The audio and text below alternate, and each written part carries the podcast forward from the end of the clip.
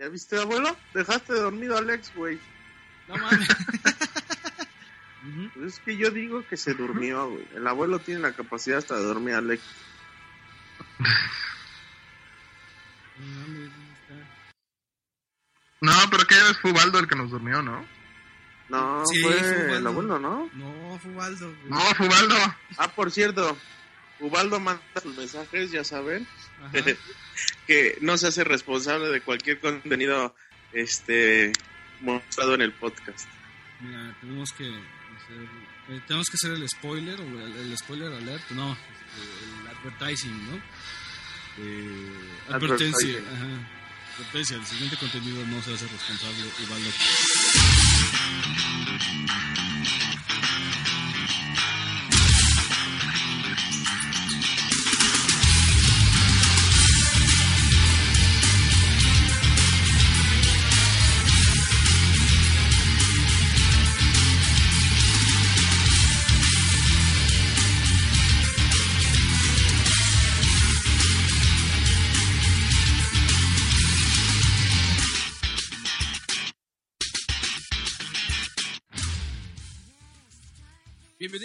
Episodio 3 de Resident Evil.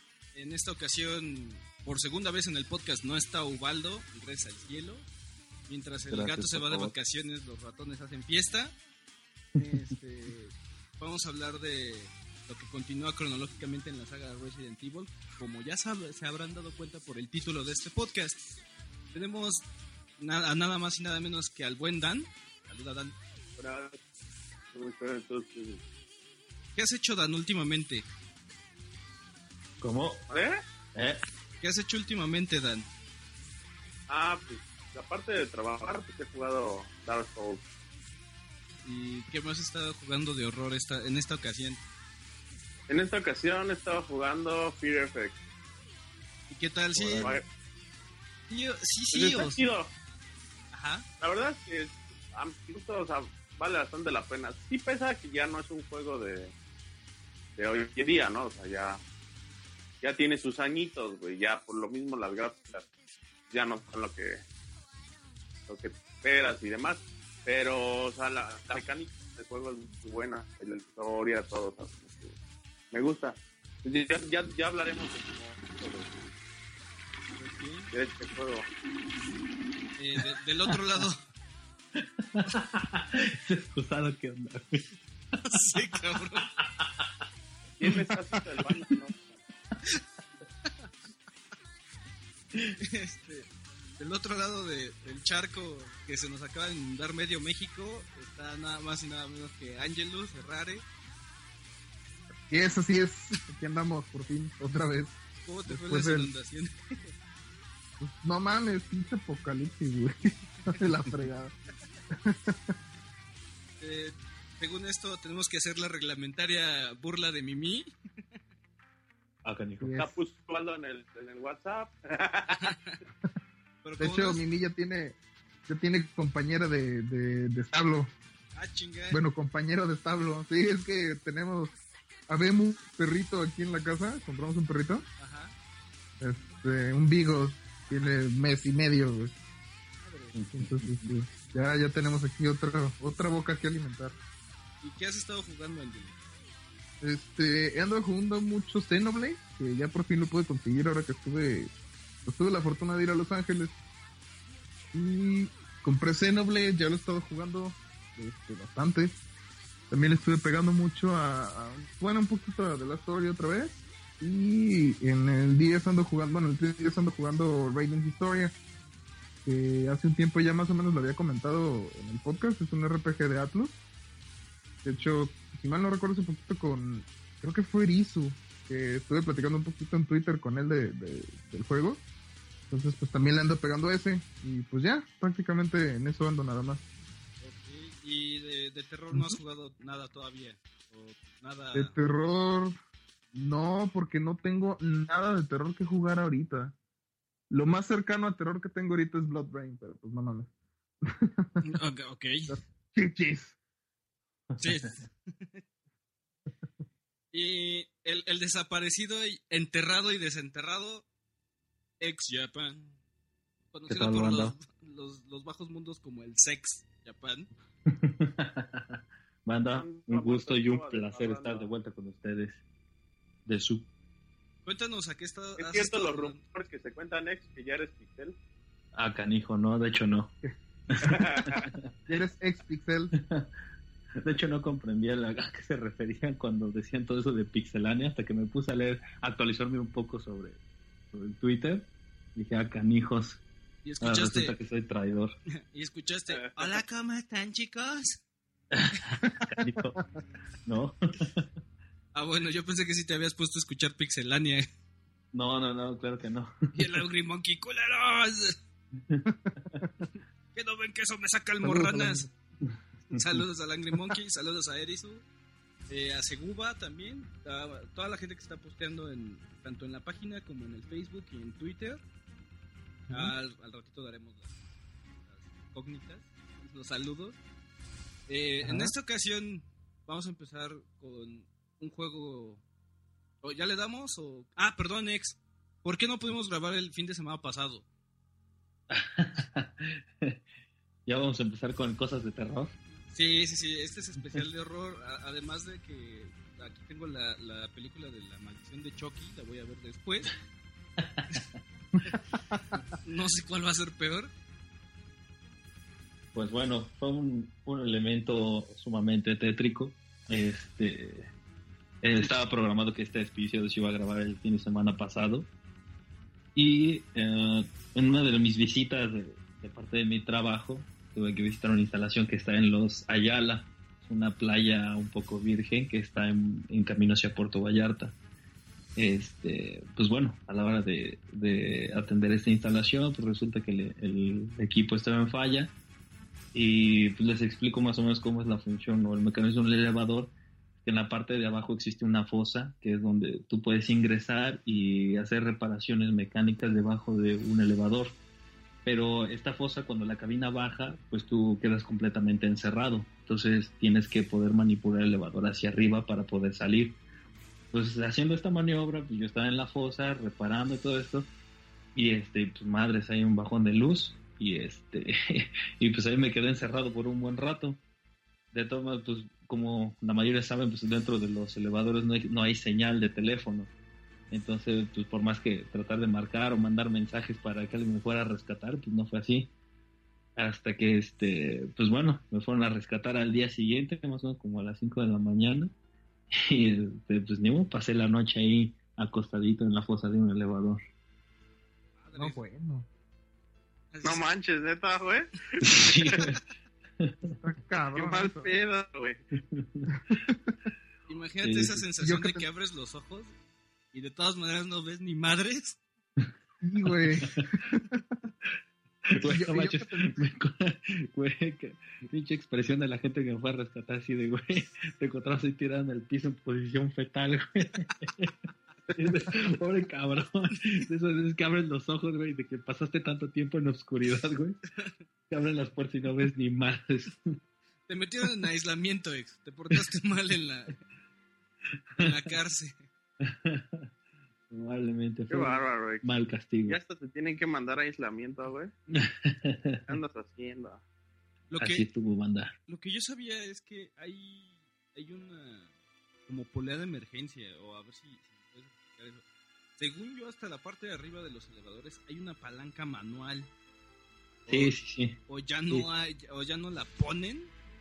Sí, pero, o sea, ¿a quién le dices que te saque, güey? O sea, le gritaba a la gente, le decía que hazla acá, etcétera, pero pues son turistas, güey, que, que se van a estar metiendo ¿no? con esa madre. A, a mí me pasó así en el elevador de aquí le- y le gritaba al policía, a ver cabrón, agarras la palanca y la giras, como, le das un cuarto de vuelta, güey.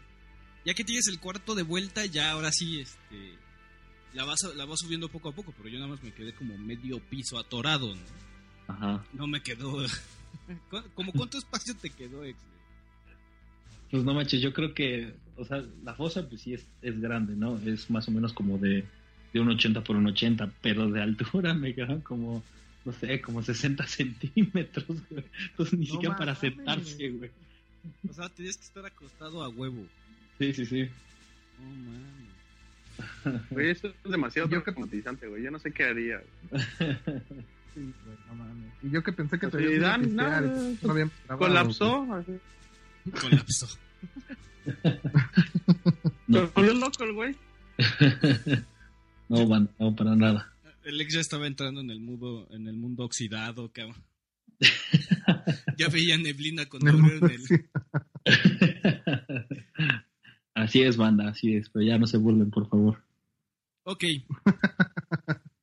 pues miren, en la, en la línea cronológica de Resident Evil, ahora sí empezando, el- como lo estamos siguiendo en, en- en el lanzamiento que, ha pasado de generación en generación de los años, eh, que el juego que continúa y es el mayor bache que ha tenido Capcom en su historia en cuanto a la saga de Resident Evil, si ustedes se quejan de Resident Evil 5 o de Resident Evil 6 o de Raccoon- eh, Operation Raccoon City, que sí está culero, pero pero lo que viene yo creo que no tiene precedentes ni tendrá futuras eh, futuros errores de, este, de esta magnitud, que es Resident Evil eh,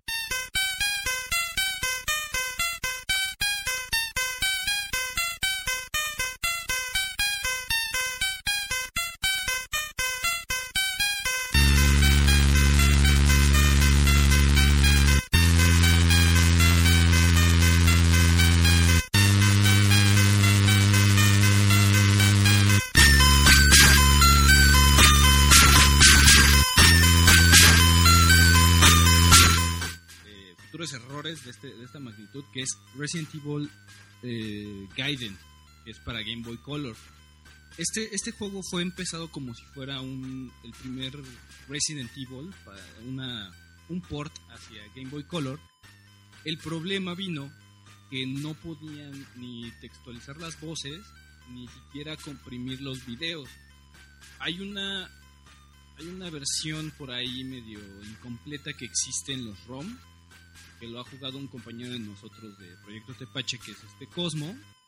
Jugó lo que es la versión de Resident Evil para Game Boy Color. Los sprites son muy grandes de los personajes, eh, no hay ningún ninguna mueblería, o más bien todo el mobiliario del- de la mansión no existe. Eh, Cuando Ujú. entran al comedor no hay mesa, por lo mismo de la cantidad que, que está el Game Boy Color está sacando juego. Y pues obviamente cuando le das start la, la, la- la voz que te dice Resident Evil, suena y estuviera cagando el güey, o no sé. Algo muy estilo con Survivor.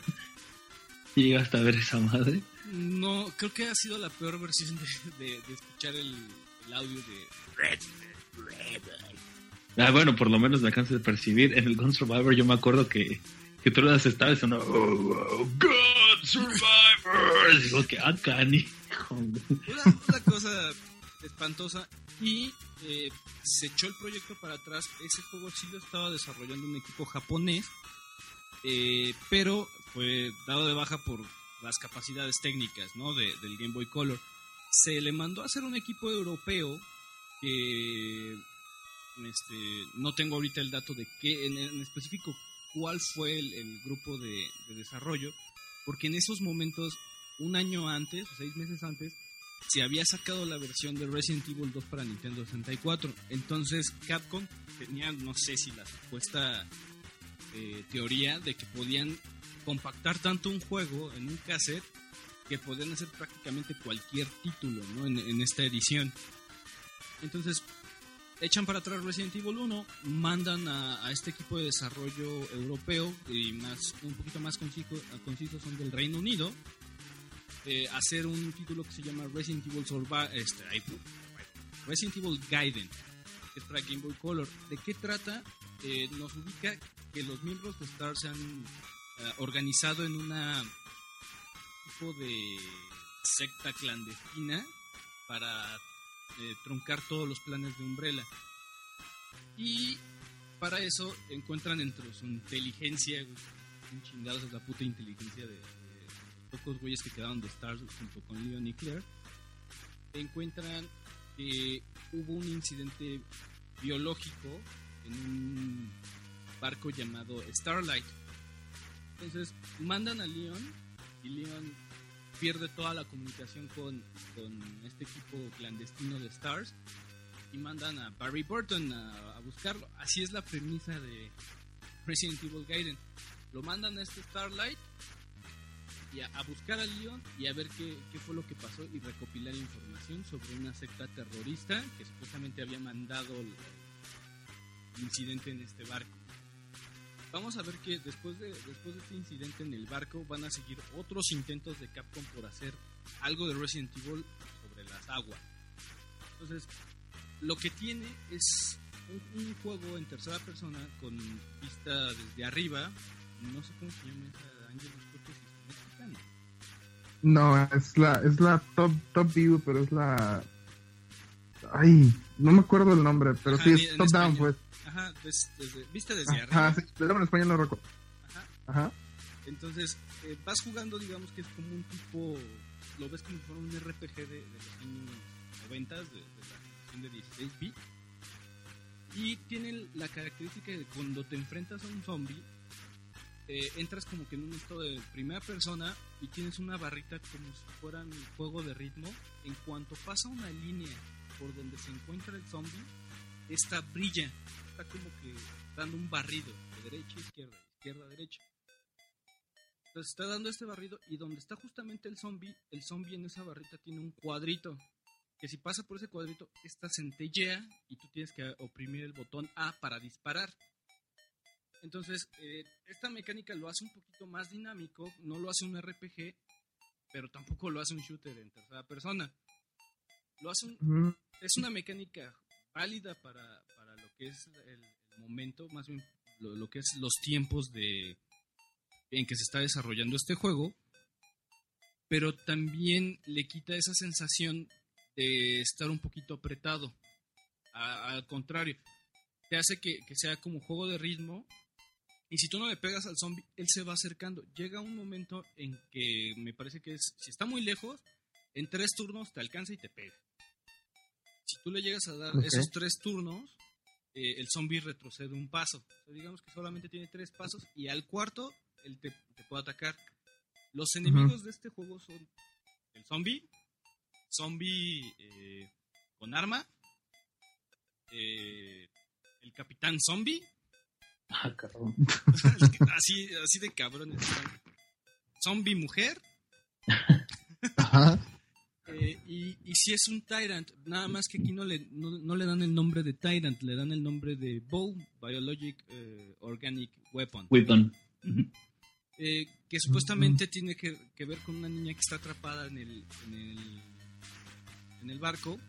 Se llama Lucía. Entonces, tú te encuentras a esta niña en un hoyo que se hizo, no sé por qué, un pinche hoyo en la pared. Y está metida esta niña en este hoyo. La saca Barry y le dice, es que yo puedo sentir cuando viene esta, este, digámoslo así, Tyrant. Es casi igualito un Tyrant, nada más que tiene un hueco en el estómago. Que libera esporas. Y esas esporas se meten eh, por cualquier orificio de, de algún humano y los, los crea como si fueran zombies. Vemos que también Capcom está jugando con el, el problema de parásito, de, ok, yo te aviento un parásito, ya no es un virus en el aire o en la sangre o lo que sea, ya es un parásito, ya es algo orgánico que entra en tu organismo y te controla, te, te convierte en zombie, te convierte en algún mutante. Y esta niña le dice que puede, puedes eh, sentir la presencia de este Tyrant eh, por medio de su estómago, o sea, que dice que cada vez que en- eh, se acerca a esta, este, esta criatura, a ella le duele el estómago. Ya bueno, qué mal Ok. Eh, encuentras a Leon, estaba ahí como que medio inconsciente y todo el, todo el desmadre. Empieza la aventura entre estos tres personajes. El, el modo de juego sigue siendo de encontrar llaves, eh, resolver puzzles. eh, los puzzles no son tan, digamos que tan complicados, pero sí puedes llegar a- a quedarte sin ninguna pista, ¿no? Si no pones atención a todos los textos, porque el juego si se te pasa un texto, dice, ah, sí, cabrón, se te pasó este texto, no lo puedes volver a leer. Si alguien te dice, ah, ok, vamos a, vamos a proa, vamos a la proa. Y puta, tú, tú empiezas a caminar, pero como no te, no te llevan hacia la proa, tú empiezas a caminar como idiota, te vas a, no sé, al cuarto de máquinas, te vas al, al hall o al, al, al- al comedor o lo que sea, y nunca vas a la, a la proa. Entonces, si llegas a perder a- algún texto de vista, no tienes cómo re- recrear eso. Perdón. Entonces, la historia es sencilla. Un grupo terrorista atacó este barco. Después de que encuentras a Leon, estos, estos terroristas entran al barco, se llevan a Lucía y te piden que, que les entregues a la, al weapon, al bio, bioorganic weapon. Lo que haces es, obviamente, decides que no, les avientas como que eh, al Tyrant, llegan una jugarreta para que el Tyrant eh, ataque al, al- al submarino, dependiendo de que Barry se vuelve traidor.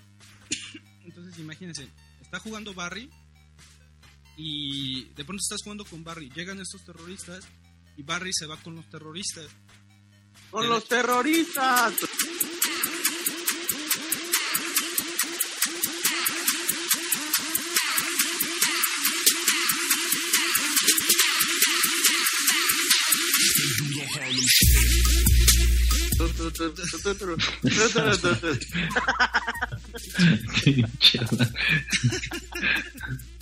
Pinche- No mames. ¡Hora! Güey, la pusiste de bandeja de plata. No ver nada. Espérate, voy, en los tres siguientes juegos voy a decir muchas veces los terroristas.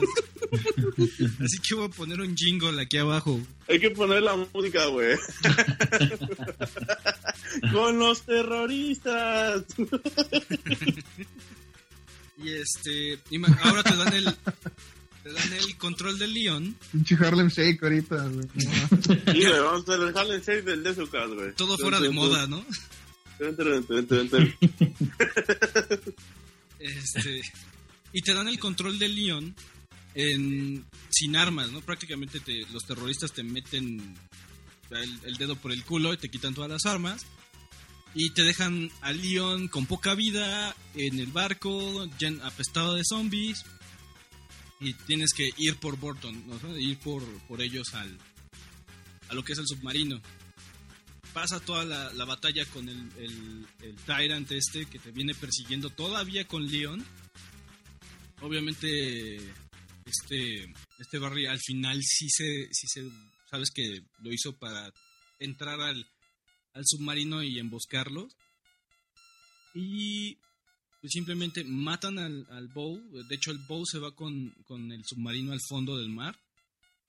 Y ellos eh, mandan un helico- llamar a un helicóptero.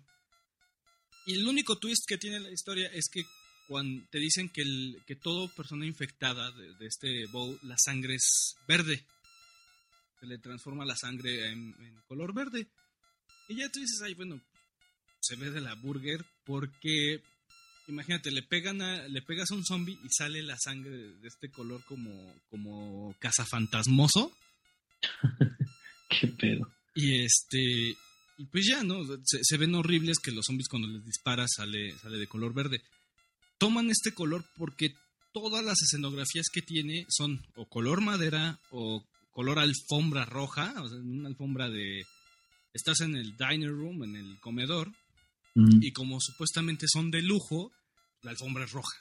Entonces, casi todas las cortinas son rojas, la madera es café tirando, este, tirándole al color ladrillo.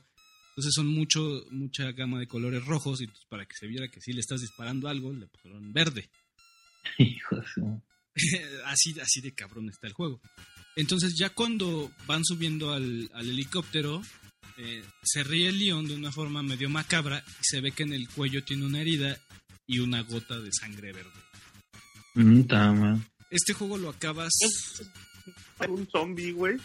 O sea, ya estaba infectado con el bow. Te dicen que cuando, cuando infectó a Lucía, este, este virus, más bien este parásito, llevaba alojado en ella dos años. Entonces que no se hacía presente o se hacía presente en modo de poderes Que podía tener la gente. O sea, acuérdense que a- en estos momentos, ya a partir del Code Verónica, se empieza a transformar Resident Evil en que no solamente es un ataque biológico para hacer soldados más resistentes o que puedan revivir soldados en, en batalla, que esa era la finalidad del primer T-Virus. A los zombies era, los revives como una persona, como un soldado que aguanta más.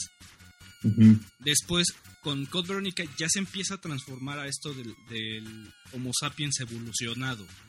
Algo que... A un virus controlado, ¿no? Ajá, un virus controlado, no, y aparte eh, te, te empiezan a hablar del, del programa de Wesker, ¿no? De los niños Wesker, que en, e- que en este caso era, son los niños genéticamente modificados para tener superpoderes o ser superhumanos. Entonces, eh, este, este parásito daba ciertos poderes o te transformaba en zombie. León se ríe Y- y sale con que es este, tiene la, la sangre verde. Punto, acabó. Ahora, una duda. Este cronológico que estaba hablando, este cuál- antes de cuál va, ¿eh? Antes Eh, de ninguno, ¿no? Es como un spin-off. es un spin-off. Gaiden en, realmente significa en japonés fuera de lo canónico. Tú estás en una es fuera de la obra. Entonces, eh, en teoría no tienen ningún, eh, ninguna ubicación en el tiempo y espacio de la línea del tiempo de Resident Evil. Pero si lo tienes que poner entre un juego y otro, es entre, entre que Leon entra al gobierno de los Estados Unidos y que empieza el Resident Evil 5. O sea, estamos diciendo que es pasando los, los, los problemas de Raccoon City como unos 15 días o 30 días después de, que avientan la bomba en Raccoon City. Y ya, o sea, este, este juego, si bien lo juegas, te, te lo echas en dos horas. De una sentada, diría Dan. Y si no, te puede durar cerca de unas seis horas. Sin, con, con la historia que les acabo de decir desde el principio al final. Es uno de los juegos más difíciles de encontrar de la saga. De hecho, es el último que me falta. Es, es este, el Gaiden. Mm, siendo la mejor versión, la versión europea. ¿Por qué? Simplemente porque tiene unos dos o tres sprites más que la, la edición americana. Y la edición japonesa ni siquiera lo pasaron. Puta madre, no manches. Pues de hecho yo, yo lo he visto, lo fíjate a mí se me hace increíble porque lo, he- lo he visto publicado en internet y llegan a pedir hasta tres mil, cuatro mil o hasta cinco mil pesos por él y la verdad, no sé, siendo parte de Resident Evil no creo que lo valga.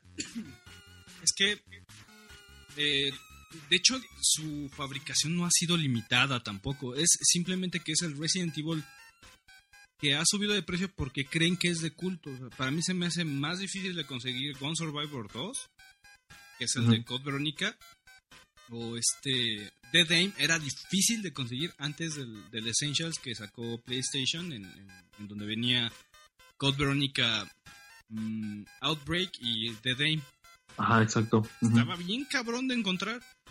Y, por ejemplo, Dead Aim es mucho mejor juego, ¿no? Entonces, este. No sé qué quieran agregar más. Este no, tiene no tiene ninguna continuación, ¿cierto? No, no tiene continuación, pero marca las bases que, que quiere hacer Capcom. eh, siempre de, de Resident Evil. O sea, si ves cada spin-off que saca, órale, cabrón, en un barco. como que de, de- o sea, es- a lo mejor lo veo así, ¿no? Como que hacen una lluvia de ideas y de ahí a lo mejor de los spin-offs que crean, de ahí es donde completan para la continuación de la historia.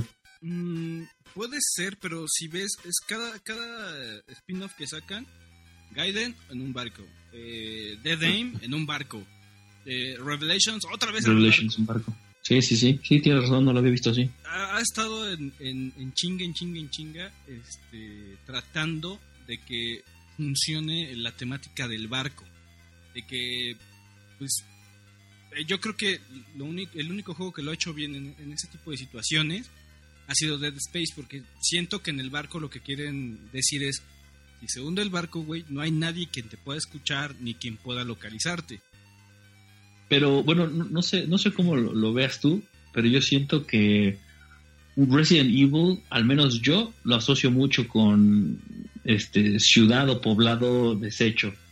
A pueblo contaminado, ciudad contaminada, cosas así. Yo nunca lo he asociado con un barco. Sí, no, no, no, pero los spin-offs han sido así.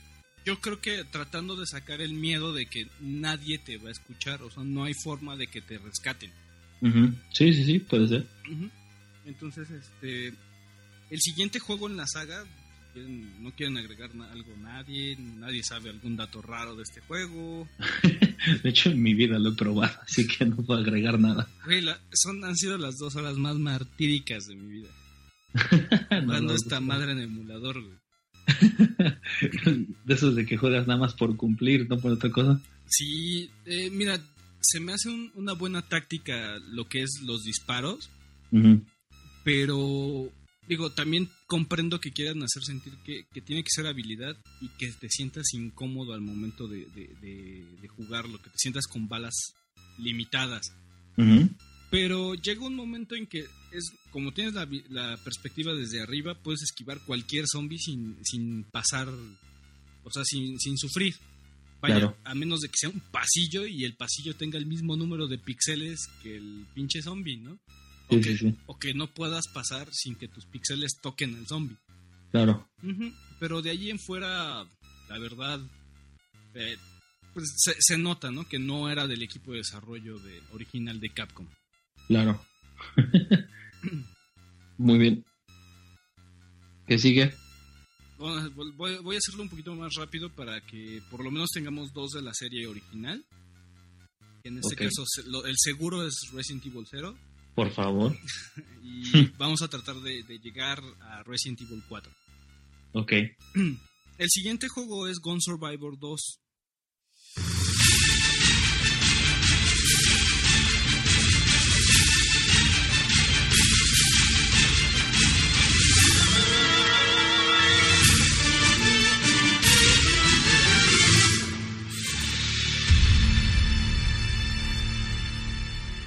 Este juego es desarrollado casi cerca de, de los mismos lares de, de Code Veronica, pero no lo desarrolló Capcom, lo desarrolló Namco. Está hecho en una placa Naomi o Naomi, eh, que si lo ven es, es la misma placa que tiene House of the Dead. Las máquinas de House of the Dead, los disparadores. Este juego es obviamente un disparador en rieles, que se sentía que era un disparador en rieles, perdón, pero puedes moverte en el escenario.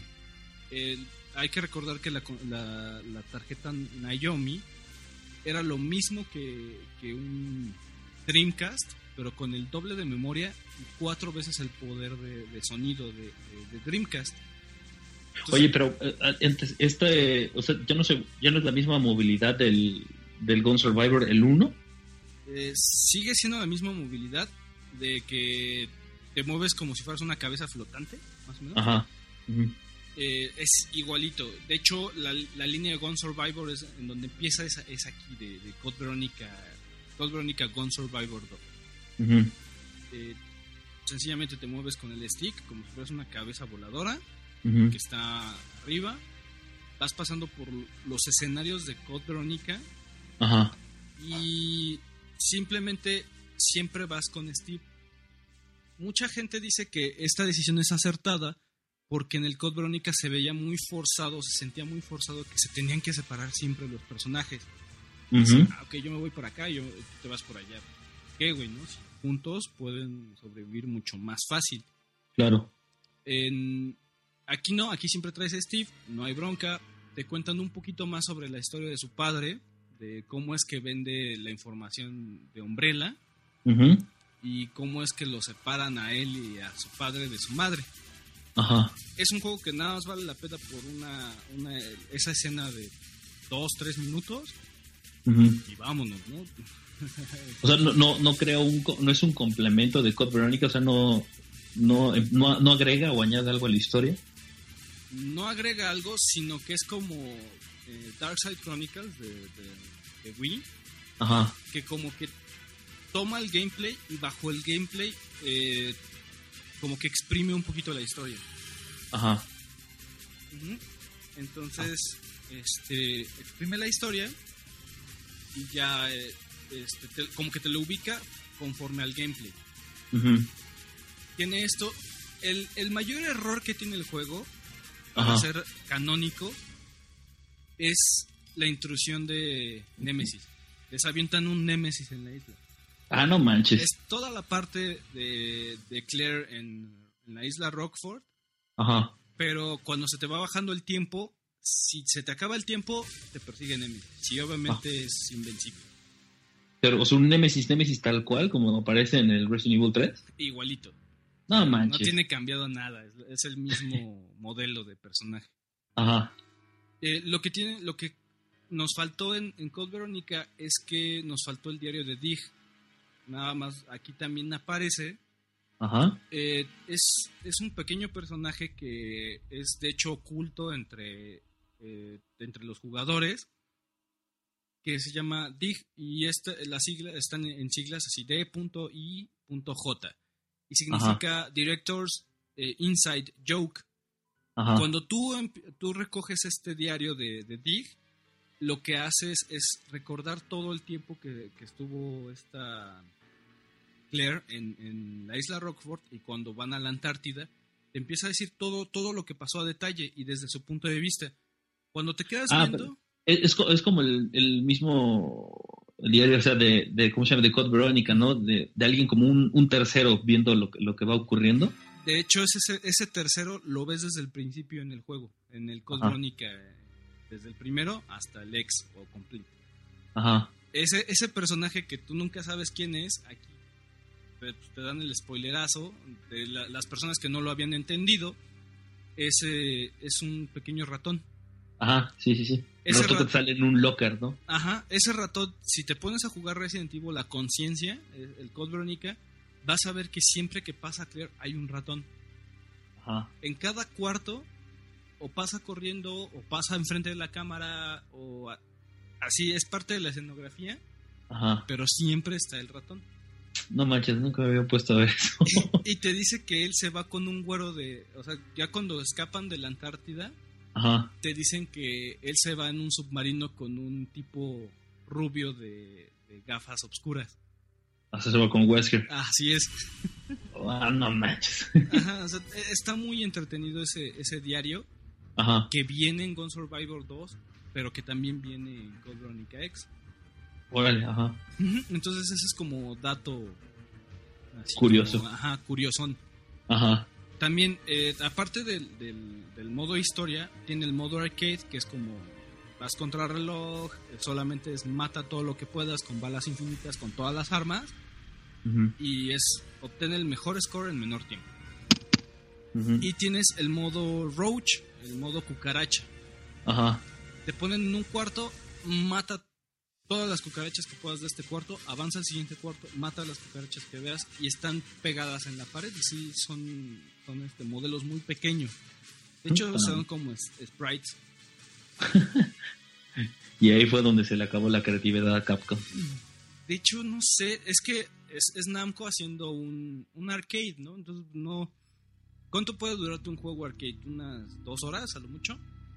Ya muy exagerado, una hora y media, más o menos dos. Es nada más para sacarte las monedas. Entonces, cuando lo pasas a consola casera, pues, no es muy, no es muy gratificante. Sí, sí, sí, me imagino. Entonces, ese es Gun Survivor 2. Simplemente es todo lo que pasa en la isla Rockford eh, en una persona. Si no mal recuerdo, la máquina era de dos jugadores. Mm, yo, yo, sinceramente, yo nunca vi la máquina. Lo llegué a ver incluso en, en pirata nada más ese juego. Nunca me había visto ni original ni en máquina. De hecho, en original me parece ser que la cara es la de Nemesis, ¿eh? No, ma, Me qué parece, que, poca madre. me parece que la, caja, la cara es de Nemesis. No, ma, denle la madre, por favor. Puede ser que me equivoque, puede ser muy probable que me equivoque, pero hasta lo que he Ajá. visto parece Nemesis. Ta madre. Ta. Yo sí llegué a ver la máquina en, eh, ¿sabes en dónde? En Galerías Cuapa. Ajá, En el Playtime, que creo que ahora ya fue absorbido como Recorcholis sí. o algo así. Ahí yo llegué a ver la máquina. No, yo nunca, eh, me, nunca, nunca, nunca lo he probado. Y me quedé precisamente nada más con la intriga porque sabía que desarrollaba algo de Code Veronica y pues nada más por puro morbo ver qué más le, le agregaban. No, sí, no te preocupes. Mm, Nada Duermo tranquilo, no hay nada más. sí, es un juego arcade. Ah, tiene escenas con Alfred de que te está disparando Alfred desde un balcón y te mueves. Pero ya, Ajá. hasta ahí no tiene nada que, no tiene nada que agregar a la, a la historia de Code Veronica. Puta madre. Y bueno, el, el último de los rellenos, que imagínense, en, en este tiempo de, si no mal recuerdo, fue 99 Resident Evil 3 Ajá. Y Resident Evil 0 salió en el 2003. El, la verdad te digo. Resident Evil 0 salió en América el 12 de noviembre del 2002. Su madre. Y, y- y estamos hablando de Resident Evil 3 del 99. Ujú. Imagínense, tres pinches años con esos putos juegos. De la madre. El, el siguiente que, que está en la lista es Resident Evil Dead Aim.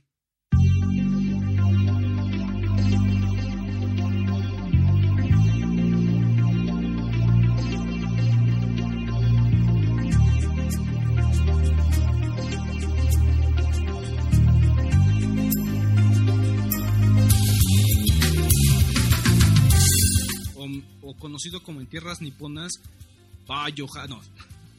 Es una más es una más hace Osvaldo. No, se, se llamó Biohazard Gun Survivor 4. Y dirán, ah, cabrón, ¿por qué chingado se va a llamar Resident Evil Gun Survivor 4 si el Gun Survivor 2 era de Code Veronica y salió para consolas un año atrás? Sencillo. El, eh, existe la saga de Dino Crisis en, en PlayStation, Dino. Crisis 2, y existe un este pésimo y así este un Freddy Krueger, ya- ¿se acuerdan cómo era Freddy Krueger que, que fue hijo de una monja violado por un chingo de locos? Ah, cabrón. Ajá. Ah, bueno, ¿eh? Ese fue Dino Crisis 3, conocido como Dino Crisis Gone Survivor 3. Entonces el, el- el- este bastardo de Resident Evil fue Gone Survivor 4, Que es más que nada nos cuenta la historia de un agente de creo que la ONU. Te dicen que es como que de las Naciones Unidas, Ajá. pero nunca te dicen que si es BCA, nunca te dicen si es Estados Unidos como tal. Simplemente Pues a lo mejor es el inicio de la BCA. puede ser de nombre Bruce McGivern. Puta madre. Este, este güey lo ves en lo, lo ves en las animaciones, se ve muy bien, pero en cuanto te lo ponen en, en el motor del juego dices qué poca madre, traigo un pinche güey ñango y pendejote, ¿no? Es Oye, en, cuestión de avance, de, de, por ejemplo, gráfica, si es un avance.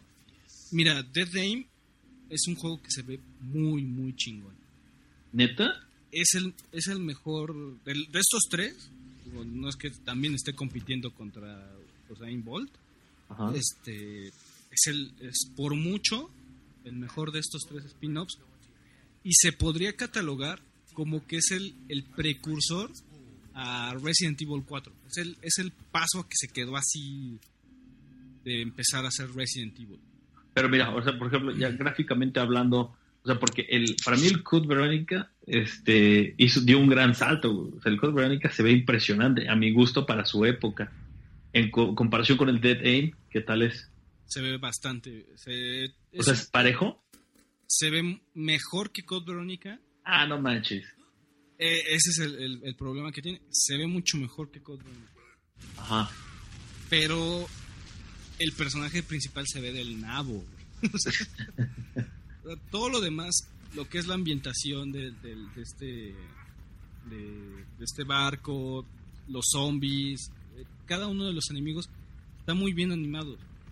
Eh, el problema que tiene Dead Aim es más que nada con el personaje principal en el cabello. Pues no manches. De hecho, la portada, si mal no recuerdo, parece como portada de película ochentera, así bien Mad Max o algo así. Sí, se parece que es este.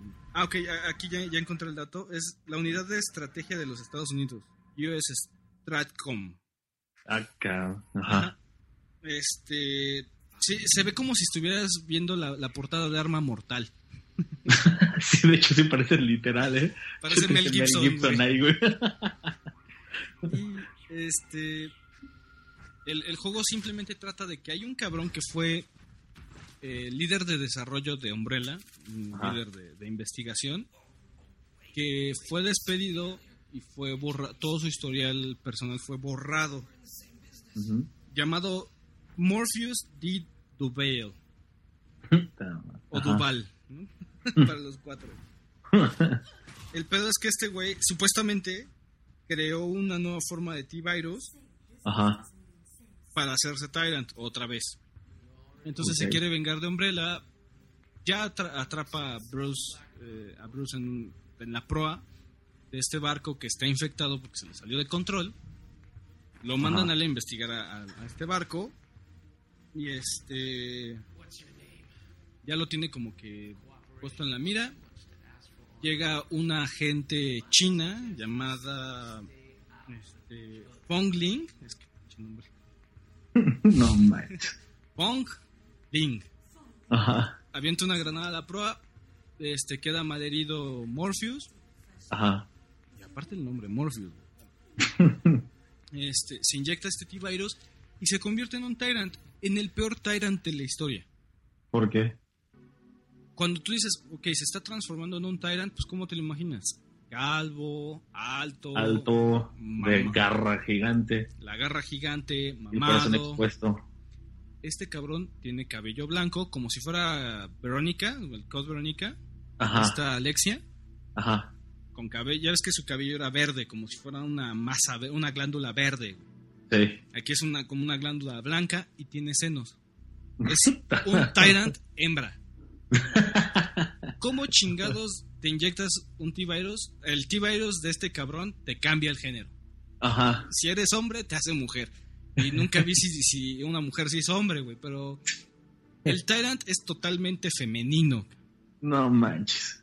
Ajá. Entonces sencillo, este güey se, se convierte en Tyrant, te va persiguiendo durante toda, toda, todo el juego, que simplemente es estar recogiendo y abriendo puertas por todo el, el barco para pedir algún rescate y tener las pruebas de que era una este una muestra de T-Virus que vendió Wesker a todos los terroristas, ¿no?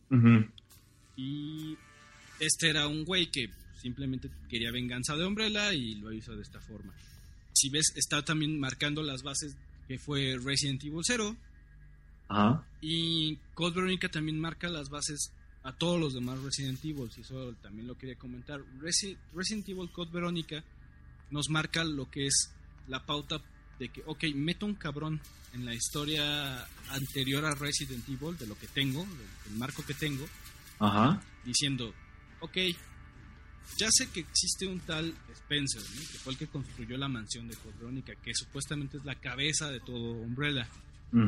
Aquí te digo en Code Veronica, no, no solamente fue Spencer, son tres güeyes. hicieron Umbrella. Ajá. Entonces modifico la, la historia antigua de Umbrella y le meto un, un villano nuevo. Después, Ajá. el 5.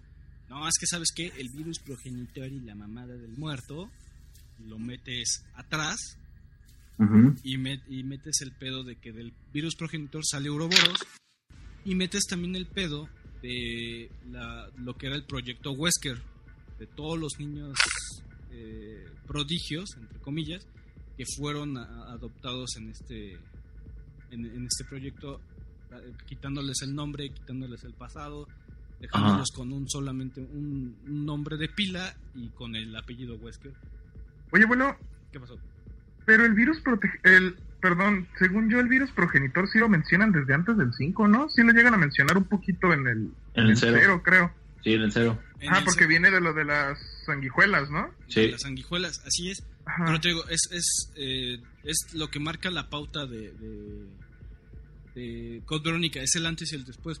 Si bien Ah, ya. en las, Ah, ajá, en las anteriores, Code Ver- eh, antes de Code Verónica, como que van siguiendo la trama. ¿no? Le voy metiendo, le voy metiendo la historia adelante.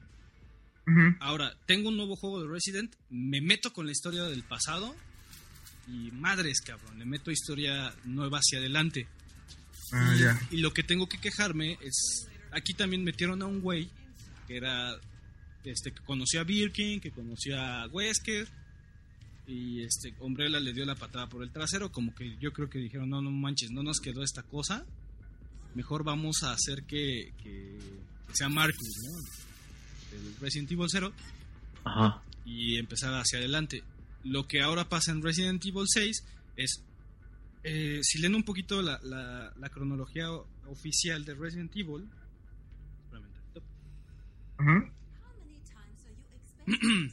la historia oficial de Resident Evil te dice que antes que existiera en los Estados Unidos, los antes- antecesores de, de Derek Simons, Ah, sí, los de la familia, ¿no? ajá, crearon un grupo, una secta que quería controlar todo el poder del, del mundo, llamado. La Familia. Ajá. O sea, ya más grande el pedo que Umbrella, ya más grande el pedo que las naciones, ya más grande el pedo que todo. Hay una secta ancestral, cabrón. Sí, de hecho, como que te dan a entender que Umbrella, o sea, no te lo dicen, pero como que te dan a entender que Umbrella es como un experimento del grupo de la familia, ¿no? Así es, güey. Ajá, sí, sí, sí, Mira. sí. Ah, cabrón, no. Eso parece en el DD, no no, en el 6. No, eso es en el 6. Ese es en el 6, güey. Entonces, es- esa es la, la quejata. Lo que, lo que yo estoy pensando Ajá. que en el 7 va a ser es en la creación de los tiempos. Una raza alienígena hizo, hizo las pruebas con la familia y ellos son los reptilianos. Ya, güey, ya, ya, ya, ya me estoy viendo el pedo así de reptilianos, güey, combinados con Assassin's Creed, cabrón. ya metiendo el pito por todos lados, ¿no? Ajá. Entonces, eh, Dead Aim es la, el- la segunda iteración que empieza a meter eso de, ok, me voy más atrás de la historia. Voy más atrás, me voy más atrás. Digo, ya empezaron a los 1700, más o menos, antes de que los Estados Unidos existieran. Entonces ya vamos, 1600, perdón. Entonces imagínense, ya la historia de Resident Evil empieza desde 1600 y cacho. No manches. Ajá. Ujú. Dead Aim en cuestión gráfica es un excelente juego. Cuestión de gameplay, tiene un buen motor de juego. Este únicamente fue para PlayStation 2. También hubo Máquina Arcade. No, este nada más es para PlayStation 2 por el, por el movimiento. de- Ajá. Este. Tiene buenas mecánicas, es un buen juego de acción y marca la pauta para ser un tirador en tercera persona. De hecho, se ve, se ve como una buena prueba. Ok. En cuanto a la historia, no se fijen. eh, lo- los animáticas se ven bien para su tiempo. Y ya el personaje principal es un asco. no hay, no hay, este. Al final sí saca como que, como que su- su- sus garritas, ¿no? De que la- esta chava china le decía de una forma que significaba pendejo en, en chino y le decía que era el héroe, ¿no? Es que, ¿qué significa? No, pues es que eres el héroe, ¿no? el chavo cool. y al final le dijo, no, sí, sí, sé que soy un pendejo. No, man. Y ya, y dice, ay, güey, ¿cómo sabes que lo que te dije? No, pues es que viví mucho tiempo en China. Entendía todo lo que decías. Ay, Qué pedo, güey. este juego lo acabamos, eh, Chompy y yo, saludos Chompy, en 2 horas 45 minutos, la primera vez que lo jugamos. Para ser Resident es poco. Sí, sí, sí. O sea, es un spin-off que yo creo que si en esos tiempos costaban se- 60 dólares, yo, yo hubiera aventado este, la consola por la ventana y hubiera exigido mi dinero. Pero como lo jugué en pirata en ese tiempo y cuando lo compré ya venían en el Essentials que eran 280 por los tres juegos, Ajá. pues creo que no le hice, no le hice tan feo. ¿no? feo. Sí, sí, sí. Excelente. Tiene algunos files, como el manual de operaciones de inteligencia, faxes, o sea, cómo, cómo se fueron infestando los, los integrantes del barco. Ujú. Ay, pero nada fuera de lo normal. O sea, na- nada, nada épico. Excelente. Sí, solamente, no me acuerdo si en Gun Survivor 2, bueno, Code Veronica X, mm, había un güey que se, que se enamoraba de una, de una araña. Ah, cabrón. En un, en un texto. Y Yo creo que debe ser Gun Survivor. Yo no recuerdo haber leído algo así. Ok, entonces sí me faltaba de Gun Survivor 2. En Gun, Sur- En Gun Survivor 2 hay un diario de un compadre que se enamora de, de una araña infectada, No manches. mutada. Entonces, primero te dice, no, pues es que le, le empecé a dar este moscas y la chingada, y luego insectos más grandes como una praying mantis, y después le tuve que dar a mi gato, Qué gordo. y luego a mi Qué teniente. enfermo. Che file enfermo, güey. Hasta que ya le empieza a dar gente de la No, construcción de, de Rockford. Ajá. Ya ves que todos los todos los este, los güeyes que construyeron Rockford y At- la Atlántida pues los mataron, güey. Ajá. Te, te dice cómo ese güey los amarraba, los amordazaba y se los aventaba a la araña.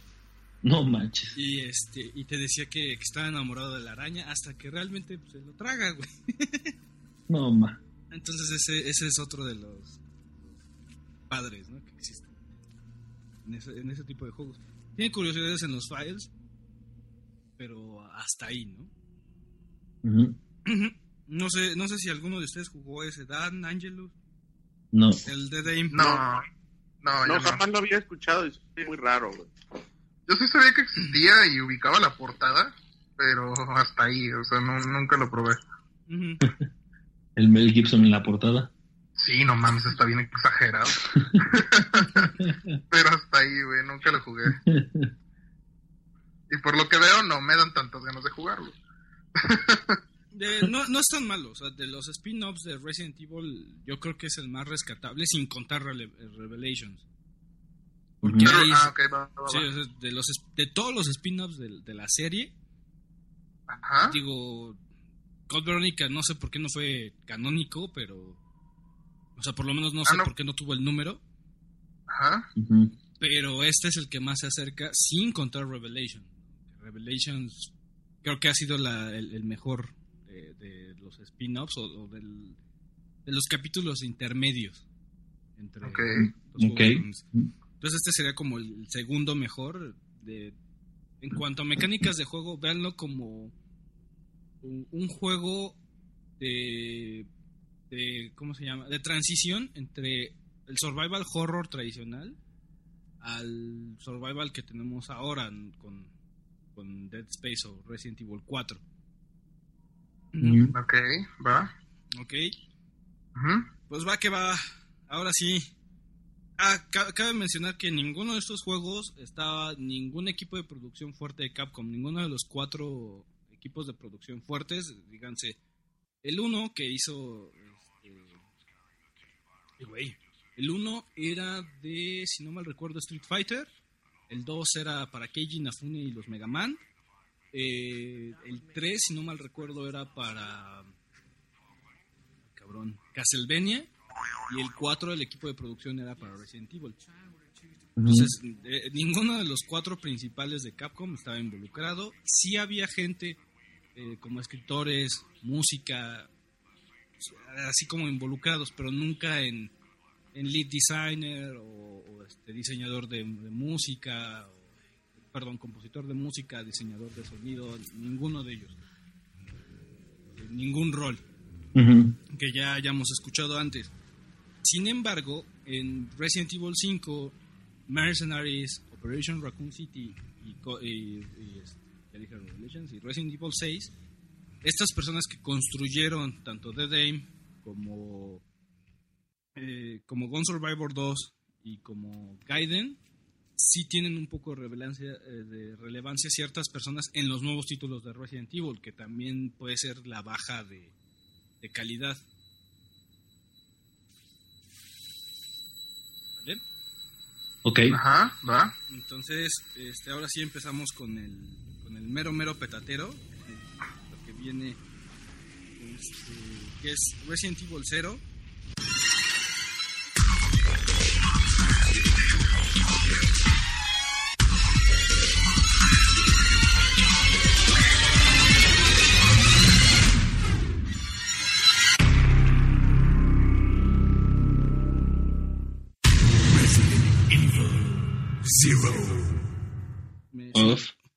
Si no mal nos acaba de decir el ex que fue publicado en el 2002. este juego es el último survival horror tradicional con, con imágenes pre-rendereadas, con escenarios pre-rendereados en fondo.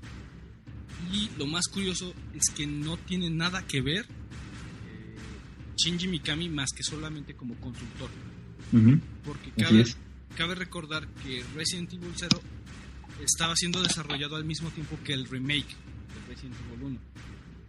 Salió después que, que el remake de Resident Evil 1, pero el equipo de desarrollo estaba siendo dividido en dos, en, en- en el 1 como en el 0. Ujú. Mm, También ca- cabe notar que le fue mal en las críticas.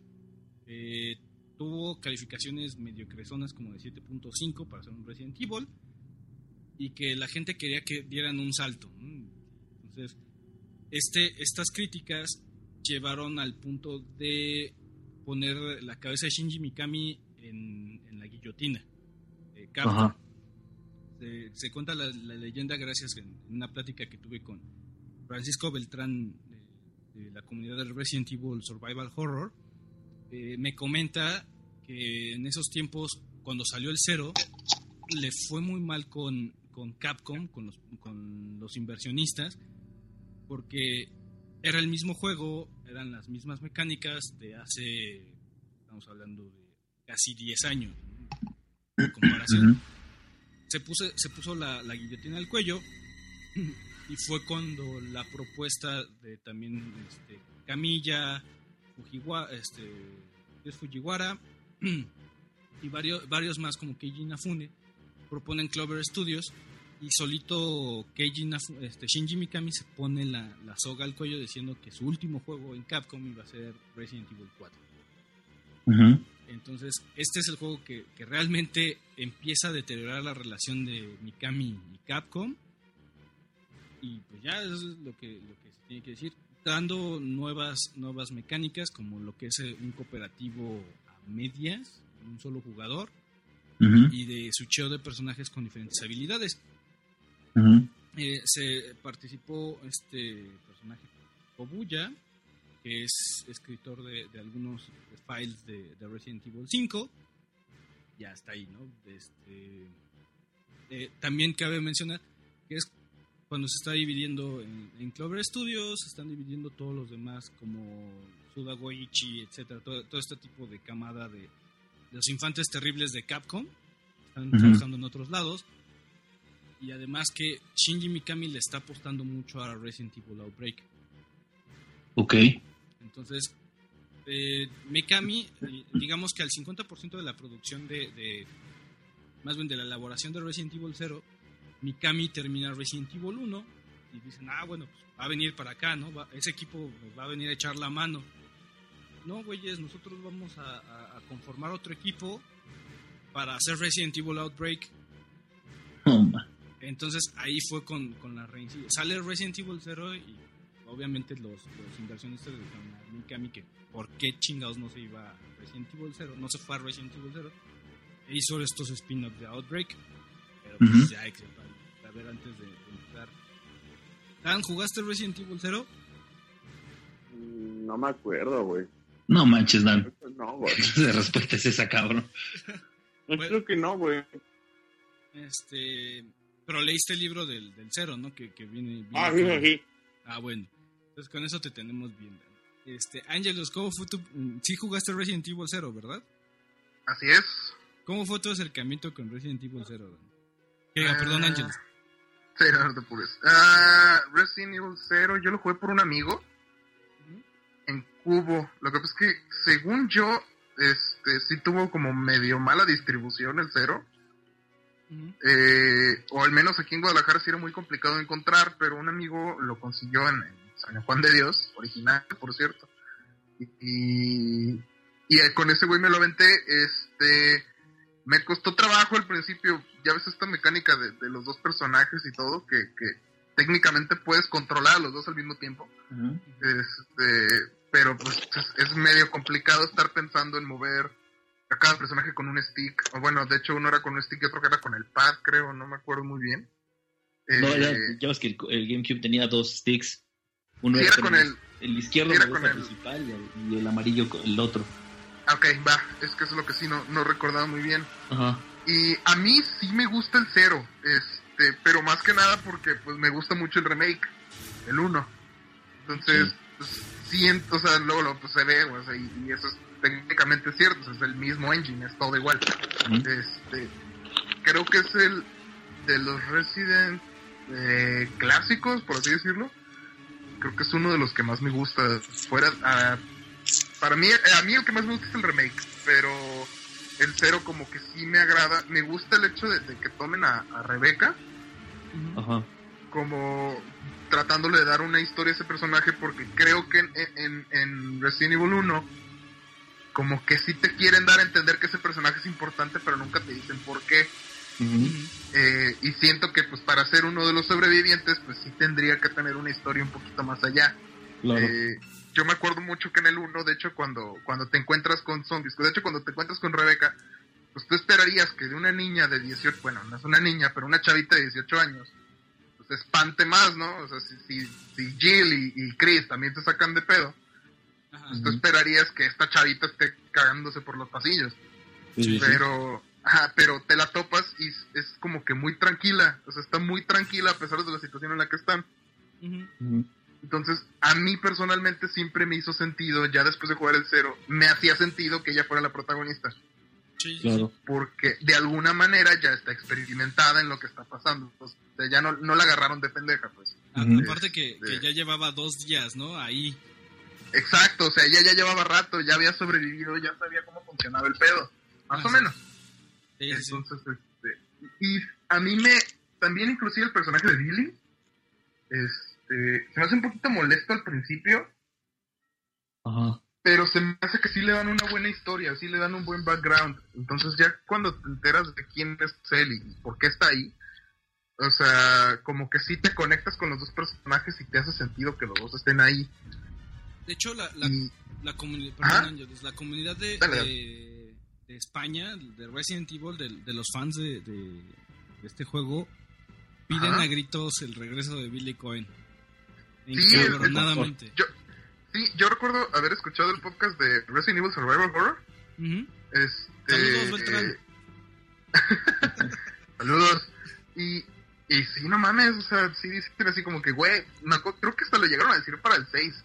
Decían, güey, ¿por qué te inventas personajes nuevos? Tienes a Billy, güey. Sí, sí, ¿no? sí. Oye, o sea, sí es cierto, güey, Billy ahí quedó.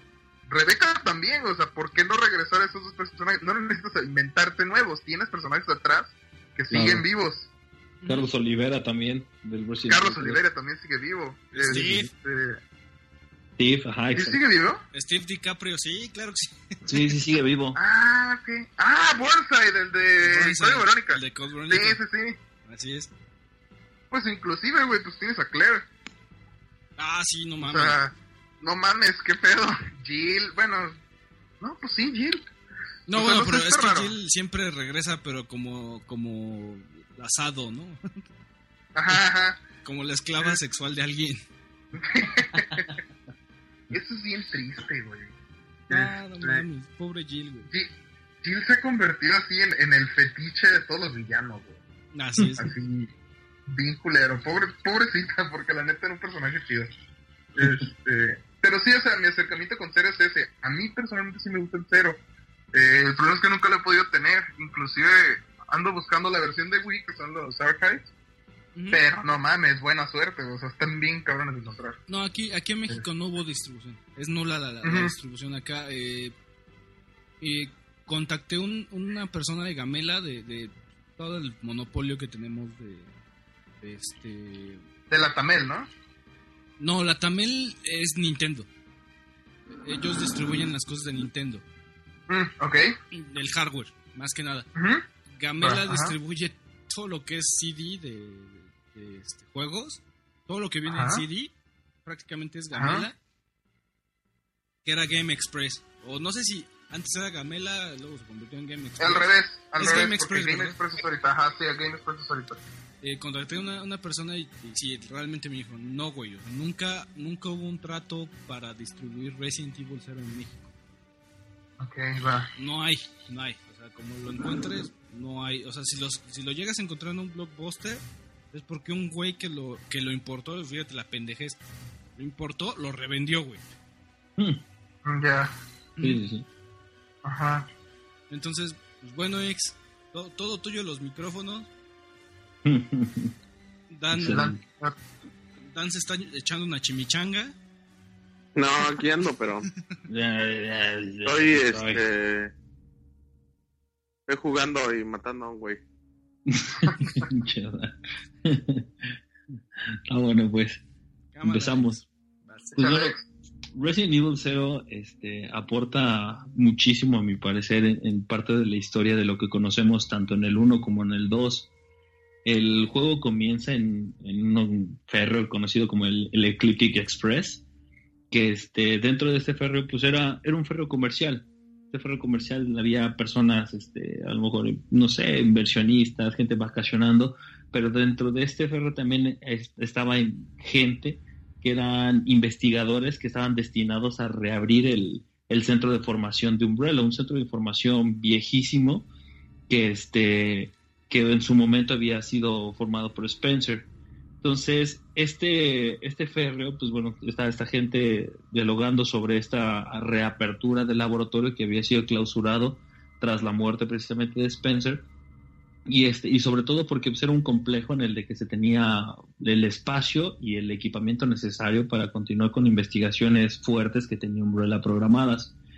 Este, e- esta parte es sumamente vital puesto que habla mucho sobre el, el antecesor, que es el equipo Bravo del, del Alpha Team, que es el que conocemos en el Resident Evil 1.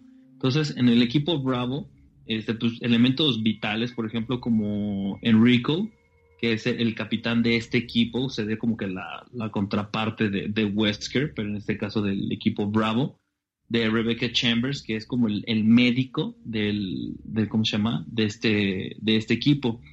Y muchos de los personajes, por ejemplo, un dato curioso que, que, ocurre es que hay un personaje dentro de este equipo que se llama Forrest Speyer, que este personaje tú lo, lo encuentras en la mansión del Resident Evil 1, en la parte donde existe una, una jardinera, que, este, que si lo juegas en el Resident Evil 1 de, de PlayStation, te encuentras, me parece que es un lanzagranadas. Así es, es el lanzagranadas.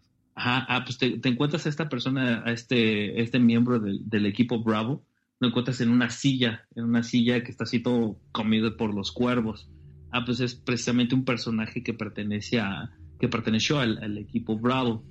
Otro que es este Kenneth Sullivan, que es el, el, el como el personaje te, que te encuentras fuera de donde está la serpiente.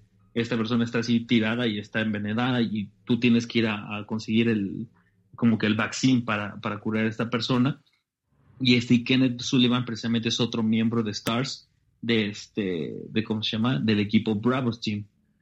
Bueno, entonces, co- continuando un poco con la historia, pues ya dentro del Eclipse Express, este, de pronto pues, la gente tranquila, cenando, este, platicando, el- empiezan a caer sanguijuelas en todos los costados del tren y en la parte de arriba. Estas sanguijuelas perforan completamente el tren y empiezan a, a comerse a la gente. A lo lejos, este, cuando termina esta escena, se, se aprecia una persona así como de cabello largo con una túnica que está cantando. Se corta la escena y es cuando se ve cómo llega el, equipo de Bravo Team en helicóptero. No sé dónde consiguen estos helicópteros, estos cabrones que siempre les falla, siempre se les quema un motor y siempre terminan aterrizando forzosamente. Caen y este y pues bueno, ya sale todo, todo el equipo Bravo para inspeccionar el área. Ellos habían sido enviados puesto que estaban dando casos de asesinatos en las orillas de Raccoon City que coincidía con las montañas de Arkland. Entonces, eh, su, su idea era visitar ese lugar y, e investigar ¿no? qué es lo que estaba ocurriendo, porque estaban dando estos asesinatos. En lo que van caminando, se topan con un, con un camión blindado de, de la Marina, este, en donde tienen ahí un documental que, que habla acerca del reo Billy Cohen que este reo, pues este, o sea, vienen los datos de que es un exteniente de la Marina que estaba condenado a, a ejecución por, por, por asesinato y por traición. Por crímenes de guerra. Así es. Entonces, este, pues bueno, lo que les dice Enrico es de que deben estar alerta de, de esta persona, ¿no? Puesto que al, parecer tenían signos de que estas personas habían sido asesinadas, entonces le decía probablemente Billy Cohen lo había hecho, entonces tener cuidado de, de, al momento de topárselo, ¿no? Dentro del lugar. Entonces, este, ya avanzando un poco en la historia, pues Rebeca se infiltra en, el, en el tren, que es nuestro personaje principal en este momento. Te topas con Billy Cohen y Rebeca, pues de cierta forma, tratando de poner su postura como, como oficial al mando, este, pues se enfrenta con, con, Billy, ¿no? En cuestión de palabras. Pero pues Billy, ese porte tan fuerte que tiene, pues bueno, al final Rebeca sienta, termina siendo un poco sumisa en ese aspecto. Un, dentro del, del, tren, el tren, o sea, tú ya lo encuentras completamente estático y dentro del tren, este, mientras tú estás haciendo tu investigación, hay un equipo Delta enviado precisamente por Umbrella. La, y ya muy específicamente, ya un poco de, este, como se llama, de spoiler de, de, un poquito más adelante, este equipo Delta es enviado por Wesker y por Birkin. La idea es de que este equipo Delta lo que tenía que hacer era reactivar el tren y descarrilarlo. Entonces, Wesker y Birkin, de hecho, en ese momento se percatan ¿no? de que el tren está contaminado. Entonces, ellos, para evitar este, cualquier consecuencia de esto, deciden o sea, que, que, este equipo Delta vaya, active el tren, lo descarrile y, lo destruya, ¿no? Para, para evitar que, este, que esto se propague un poco más. Para este momento ya tenemos problemas este, con, el, con la mansión, la mansión ya está infestada, con el centro de formación, porque lo, las personas que estaban este, dentro de este tren eh, pl planeando la reapertura del centro de formación, de, de, perdón, de Marcus, dije Spencer en su momento, pero no es Marcus, del centro este de formación, este, ya había gente trabajando allá, ya había gente trabajando allá para rehabilitar este centro. Pues este, resulta que este centro ya fue, fue atacado ya por el virus T, la mansión en su momento y el tren. Entonces de ahí es donde se empieza a propagar un poco el virus. Entonces este Wesker y William Birkin se, se preguntan, o sea, o sea, ¿de dónde salió? ¿Por qué ocurrió esto?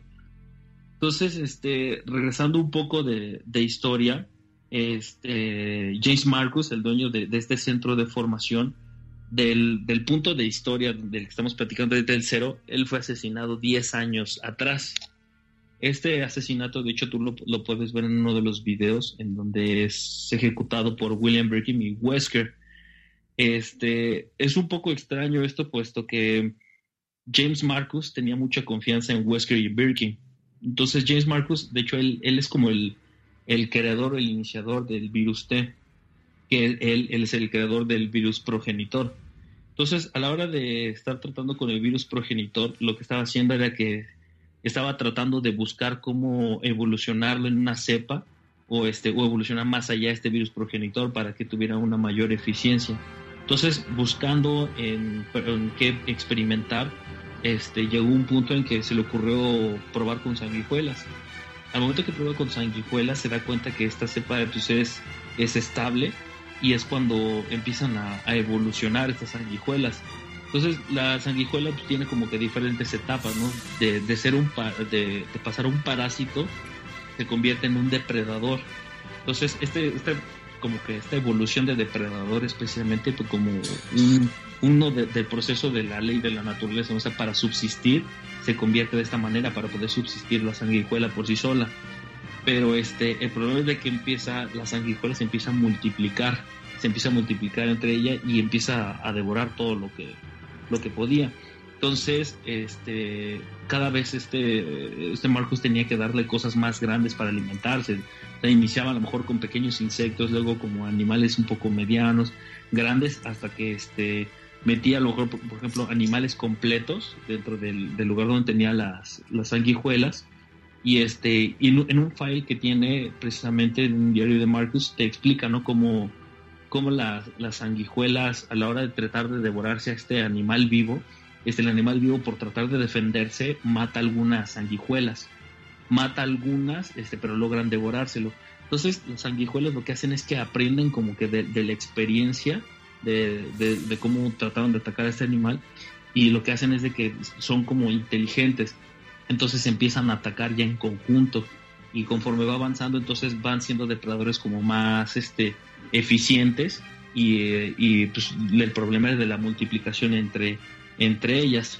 Entonces llega un punto en que la sanguijuela, llega a ser de un apetito incontrolable y este y entonces ya empieza a tener un poco de problemas este Marcus para, para controlar estas sanguijuelas. Cuando, cuando sigue tratando con estas sanguijuelas es cuando descubre la evolución del virus progenitor y, y, el virus ya estable dentro de las sanguijuelas es cuando descubre el virus T, que el, el virus T, su nombre precisamente viene de Tyrant, así está tal cual, o sea, la T es de, Tyrant. Este, este, virus, bueno, más bien este nombre, pues decide poner Marcus sin, sin como no, no existe una referencia, ¿no? Que diga, no, pues le puse Tyrant nada más por esta razón, ¿no? Sino simplemente fue, fue una así. Que luego, luego, te dicen que es porque eh, querían hacer una evolución de, superhumanos, ¿no? Y, el tirano era e, ese paso entre ellos, pero el, tirano era porque estaba una escala arriba de los esclavos, los zombies. Así es. Así es, así es. Entonces, este, James, haz cuenta que Spencer, así ya hablando de Spencer, él este, decide, él quiere independizarse, él quiere crear una farmacéutica eh, aparte, ¿no? Un centro de investigación diferente. Entonces, él invita, él, este Spencer sabe que Marcus este, está desarrollando algo, algo muy interesante, sin embargo no sabe con, exactitud qué es. Como ya les había mencionado, Marcus tenía mucha confianza con Wesker y con Birkin. Entonces Marcus algunas cosas se las, se las comentaba y se las compensaba a ellos dos. Sin embargo, Wesker y Birkin son como los achichincles de, de, este, de este Spencer.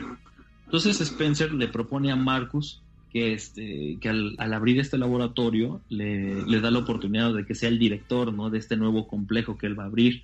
Sin embargo, Marcus se niega por completo porque Spencer, él, este, su, único, su único deseo o gusto es este, el poder y el dinero. Y Marcus era pues, más científico, más enfocado al, al logro, ¿no? Al logro profesional. Entonces, Marcus siempre se niega a ello. Sin embargo, llega un punto en que Marcus, su investigación le requiere más recursos y el lugar en el que él se encuentra, pues no, no tiene esa capacidad, por lo cual este, accede a, ¿cómo se llama? A, los, a las peticiones de Spencer de pasarse de, al laboratorio en el que está. Entonces Spencer, este, digo, perdón, Marcus, él como que de cierta forma tiene una idea o presiente de que Spencer está tras su, su investigación y Spencer precisamente es, es así, o sea, está bajo su, su, ¿cómo se llama? Su investigación, lo que quiere es quedarse con ella para que, para, ¿cómo se llama? Para, idea es asesinar a Marcus para quedarse con todos los derechos y todo lo que conlleva la, la investigación. Es por eso que Spencer ordena a Wesker y a Birkin asesinar a Marcus este, para precisamente quedarse con toda esa parte del, del, ¿cómo se llama? de la investigación del virus progenitor y en su momento ya el, el ¿cómo se llama? el creado virus T. Entonces, este Wesker, en ese momento cuando asesina, pues él de cierta forma teme, ¿no? Por, por lo que pueda pasar sobre, sobre, Umbrella y sobre esa acción que tomó. Entonces Wesker decide renunciar en ese momento a Umbrella. Decide él renunciar como trabajador de Umbrella y este pero tenía de cierta forma otros planes, porque él al descubrir sobre el virus de este Marcus, él empieza a trabajar con él y es que crea este Wesker el primer Tyrant. Entonces, este Tyrant es un pues es un arma que aún no ha sido probada. Entonces, para precisamente para saber sus capacidades de pelea y poderlo comercializar hacia pues hacia los guerrilleros y este y los otros los otros países, necesita probar ¿no? cuál, cuál es su capacidad de combate de este Tyrant. Entonces Wesker, siendo trabajador de Umbrella, bueno, ex trabajador de Umbrella, porque en ese momento ya había renunciado, pero parte del, como el comandante del equipo de Stars, del Alpha Team, decide este, mandar al el equipo Alpha a, ver qué había pasado con el equipo Bravo. Entonces Wesker es cuando manda al equipo Bravo en Resident Evil 1 únicamente para probar las capacidades del Tyrant. Esa, ese era su único fin, probar esa, la capacidad de ataque del Tyrant. Este, ahora platicando un poco acerca de, Billy Cohen, que es este, una sección que vemos en la, en la historia, es de que Billy pues, está condenado ¿no? a, a muerte. Sin embargo, Rebecca como que tiene un, un presentimiento ¿no? de que él no es del todo culpable, ¿no? Por lo que se le está acusando.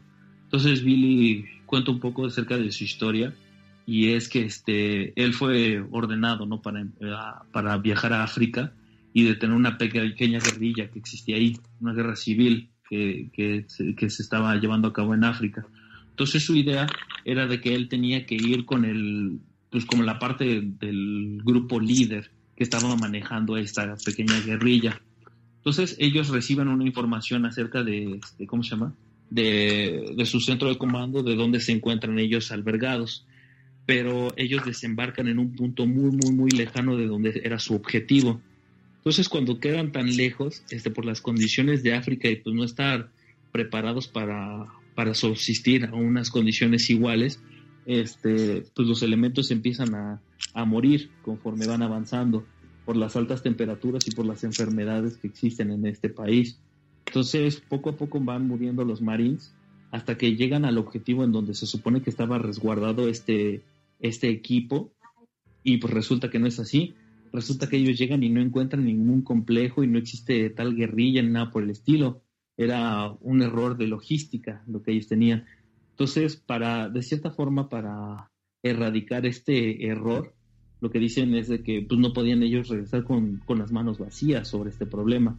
Entonces el líder del escuadrón eh, ordena que un poblado que tenían ahí, un poblado cualquiera, de hombres, mujeres, niños, este, deciden que deben asesinarlos y llevarlos como, como si fueran culpables, como si hubieran completado su misión, a lo cual este Billy Cohen se niega a hacer y este y en el momento en que ello, él, él se niega, pues sus compañeros lo, lo noquean, lo golpean. Entonces, el, de hecho, se, ve una imagen como, como que están disparando y él trata de, detenerlos. Entonces, al hacer esto, pues ya queda, queda inconsciente y cuando despierta, pues es acusado de, este, de traición, ¿no? Y de que él, él había, como se ha hecho o creado este asesinato. Ahora ya regresando a parte ya de la historia del juego, cuando terminas la, la, parte del férreo, este, pues bueno, tú, una vez que es activado el, el férreo con este, el equipo Delta, eh, la, la, persona que tú ves a lo lejos de cabello largo con túnica decide enviar una vez más las Lich para detener el equipo Delta. Entonces se ve una escena como las Lich comienzan a, a comerse al equipo Delta, se los comen y este y pues el tren pues ya va a toda velocidad, ¿no? Para, para descarrilarse. Entonces tu objetivo ahí es que tienes que detener el tren. Tienes que hacer ahí unas pequeñas secuencias con unas tarjetas y unos dígitos que tienes que, te da como un total y ya tienes que meter unos números para dar ese, ese total. O sea, la suma de ellos dan ese total. Tú tienes que hacer una parte en la parte de enfrente del tren y otra hasta atrás. Una vez que lo completas, se detiene y este, se estrella precisamente en el centro de formación de, de Umbrella cuando llegas, pues ya ves precisamente el, el, cuadro, ¿no? De, de, Marcus y cómo te recibe con, con, las reglas, ¿no? Se puede decir como tipo reglas de oro de, de, su compañía. Cuando llegas a este, a este centro de formación, pues bueno, es como una pequeña reliquia de, este, de la mansión que tú ves en el Resident Evil 1. Avanzas. Ajá, exacto, sí, sí, sí avanzas y este sales de este, de este laboratorio y llegas a una parte de una iglesia en donde te topas con uno de los jefes yo creo que me considero uno de los de los más difíciles que, me he topado en Resident que es un murciélago. Un murciélago digo de los más difíciles ya hablando como por ejemplo de un nivel hard para todos. Este realmente a mí se me ha muy complejo puesto que es un un enemigo que está volando. Entonces tú tienes que a veces tienes que improvisar un poco para disparar hacia arriba entonces es complejo este, este enemigo por eso. Y de esos ataques letales de que dos, tres veces y con eso ya estás en danger. Entonces se me hace como que un, un enemigo un poco icónico, ¿no? De, de, los juegos. De hecho, es entre, entre el murciélago y el escorpión, yo creo que son los enemigos eh, icónicos de, de, Resident Evil 0. Si no mal recuerdo, también creo que hay un cien pies o algo así. Y cuando estás en el en el centro de formación, hay como, no sé si son como unas celdas o algo así, que hay como una, parecía que era una piscina antes. Así es. Pero fíjate que el, el escorpión a mí se me muy difícil también, puesto que tienes a lo mejor el, el poder de esquivar.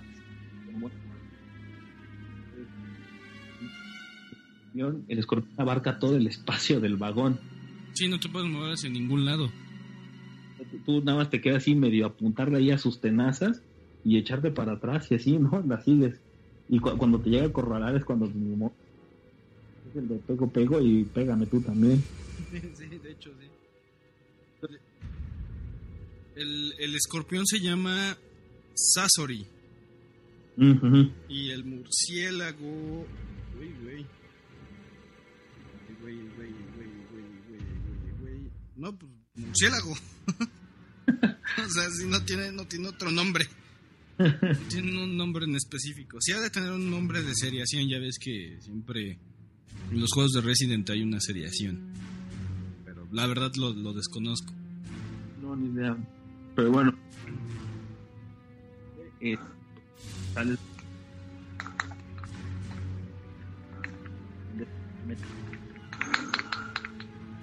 onda? ¿Qué, qué suena como un león? Póngansela. ¿Mm? Te dan, dan- No, estoy, este... Estaba matando una araña. Pinche Dan, no mames, escucho, escucho más tu juego y Alex. Ay, ay, cabrón. Ponle mute, Dan. Estaba apretando los botones muy rápido. Empecé a escuchar. Dije, ya valió madres. No se apaga el micrófono. No te preocupes, güey, no te preocupes. Ya en el subterráneo este, te topas con esta persona precisamente de cabello largo y la túnica. Una recreación de Marcus. este, cuando- de hecho, tú, tú te topas a- por primera vez a Marcus cuando estás en el tren. Que esta Rebe- una persona anciana, se le cae la cabeza y se hace en Lich.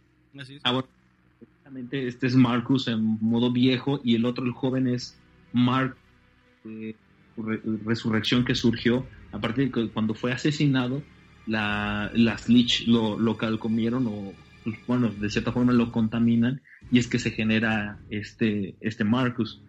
Es de, de- de una u otra forma uno de los intentos de, de, de ser un portador del virus T, pero controlado, lo que vemos en el caso de Wesker, por ejemplo, o de Alexia.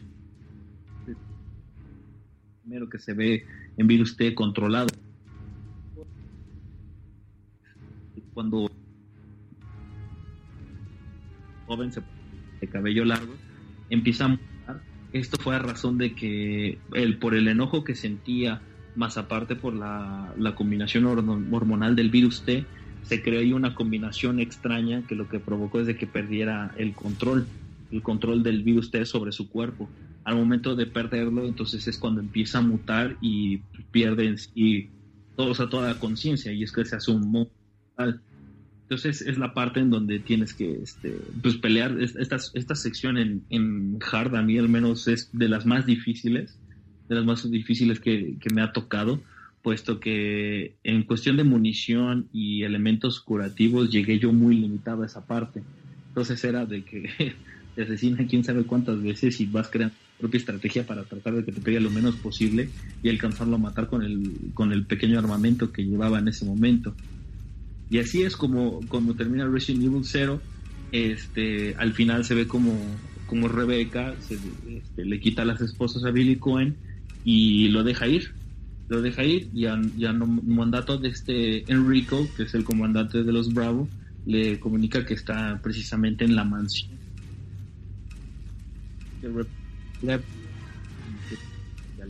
para, para con, con su equipo y ver qué está pasando.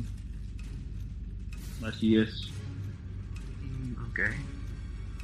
Y ya. Sí. Sí, y pues es que es lo que decíamos, ¿no? Que, que sí deja la historia como... Son personajes que podrían regresar, pues... Ujú. Pues digo, al menos este... Billy, pues, o sea, sabemos que Rebeca regresa en el 1, pero aún así Billy, pues... Así lo dan por muerto, pero eso no quiere decir que no pueda regresar. Claro. Ujú. Este, mira, lo que, lo que tiene de, de criaturas así como que especiales el juego, te, te nombran primero al escorpión, ¿no? Que, que el escorpión simplemente te dicen que accidentalmente se contagió con el virus T y empezó a crecer como pendejo. ¿Mm? El murciélago eh, te cuentan que sí es un experimento. Y por ejemplo, lo que, lo que dice acerca de Plague Crawler, que, que, a- que a mí la verdad, más que de, de cualquier cosa que me da miedo, es este tipo de polillas, como los grillos, que, que aquí comienzan como los primeros. que son, son creadas por la, la manipulación de varios insectos, ¿no? que fueron descartadas y se abandonó el desarrollo, entonces se quedaron así como que en, en este en mutación libre y son las que te encuentras estas como polillas amorfas que realmente a mí sí la neta no me agradan nadita porque gastan demasiadas balas y son difíciles de matar además del, del murciélago tenemos Ujú. los cuervos el cien pies que, que realmente no se llama cien pies Va. Ujú. Y también es un 100 pies infectado por el, el virus T. Ah. Al igual que las arañas, nos introduce también un nuevo tipo, digamos que de Hunter, que es este los Eliminators, que son los changos blancos. Sí, sí, sí. Este, eso, también me agrada de, del cero, que dices, bueno, el Hunter es de un sapo y este es totalmente un, mono. Salen también los Hunters. Aparece un Proto Tyrant, que es el. Ahora sí que es la versión anterior al primer Tyrant del Resident Evil 1. El- estos sapos raros que son como antes de los, los Hunters, que son los Lurkers, que salen en las, en las coladeras, bueno, en, en los lugares donde hay agua y la sanguijuela reina. que Son realmente ya es Marcus sin control. Así es. Este ya ah ok este al- algo que quieran agregar de la historia, el juego principal.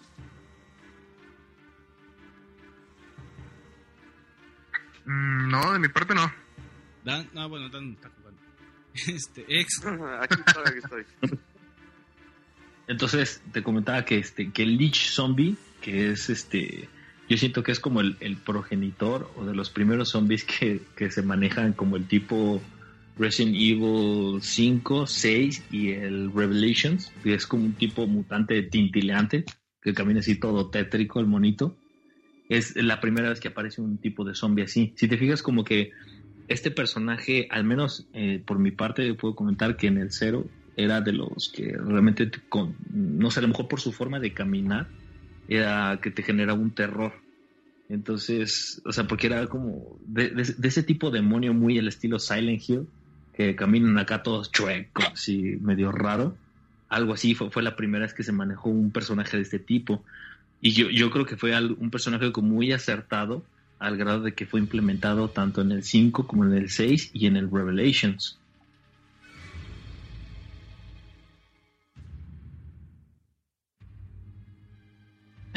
no salió nada.